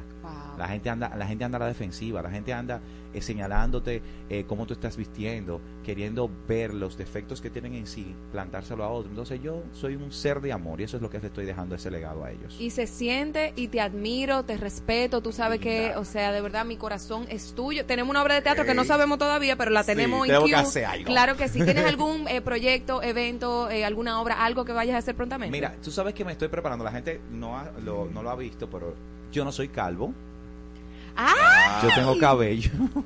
Yo juraba que tú eras calvo. Yo no soy calvo, yo tengo cabello. Entonces, para el 2024, eh, ya se hicieron los acercamientos. Yo voy a hacer una obra de teatro muy retadora, con un tema muy complicado. Y para hacer un cambio como actor, que casi siempre estoy de calvo, eh, decidí dejarme el pelo y posiblemente como que en el primer trimestre del año me van a ver con rastas. Ah, pero Lo bien. amé, lo amé. Gracias. Juan Esteban, Adana y Evo, gracias por estar con nosotros. Continuamos.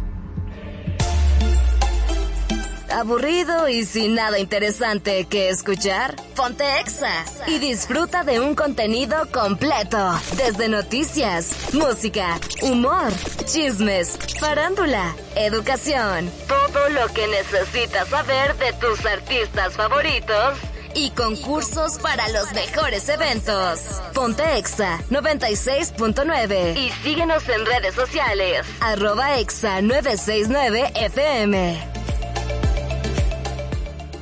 Felito, en Exa, estás escuchando la mezcla de Felito Music. Buenas tardes, buenas tardes, buenas tardes, Corillo. Estoy por aquí ya por Exa 96.9, 2 de la tarde, hora de comenzar el par y la fiesta y el sabor. En este jueves, último jueves del mes, último jueves del año, estamos ya 28, gracias a Dios, estoy en vivo con ustedes, jueves retro. Así que vamos a recordar, vamos a dar un viaje en el pasado y traerte todo eso aquí al presente para que recuerdes y tengas un disfrute y un placer inigualable hasta las 5 de la tarde. Mantente conmigo y repórtame la sintonía a través de nuestro WhatsApp en el 829-292-8501 y también a través de nuestras redes sociales arroba exa 969fm arroba felito music y el número de cabina 809-368-0969 pide tu clásico favorito tu retro tu TBT para yo mezclártelo en el último jueves del año, último programa retro de este 2023.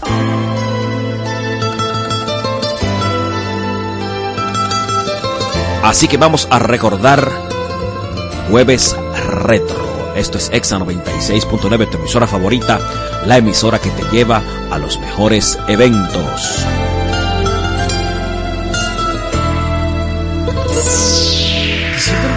hermoso, me parece bello. Para olvidarlo todo, comenzar de nuevo, porque pensándolo bien, no tengo por qué seguir. Dándole largas a esta vida de amarguras que yo llevo junto a ti. Belita Music. Siempre me parece hermoso, se me hace perfecto hacer una fiesta con mis sentimientos para volver a querer. Como hace tiempo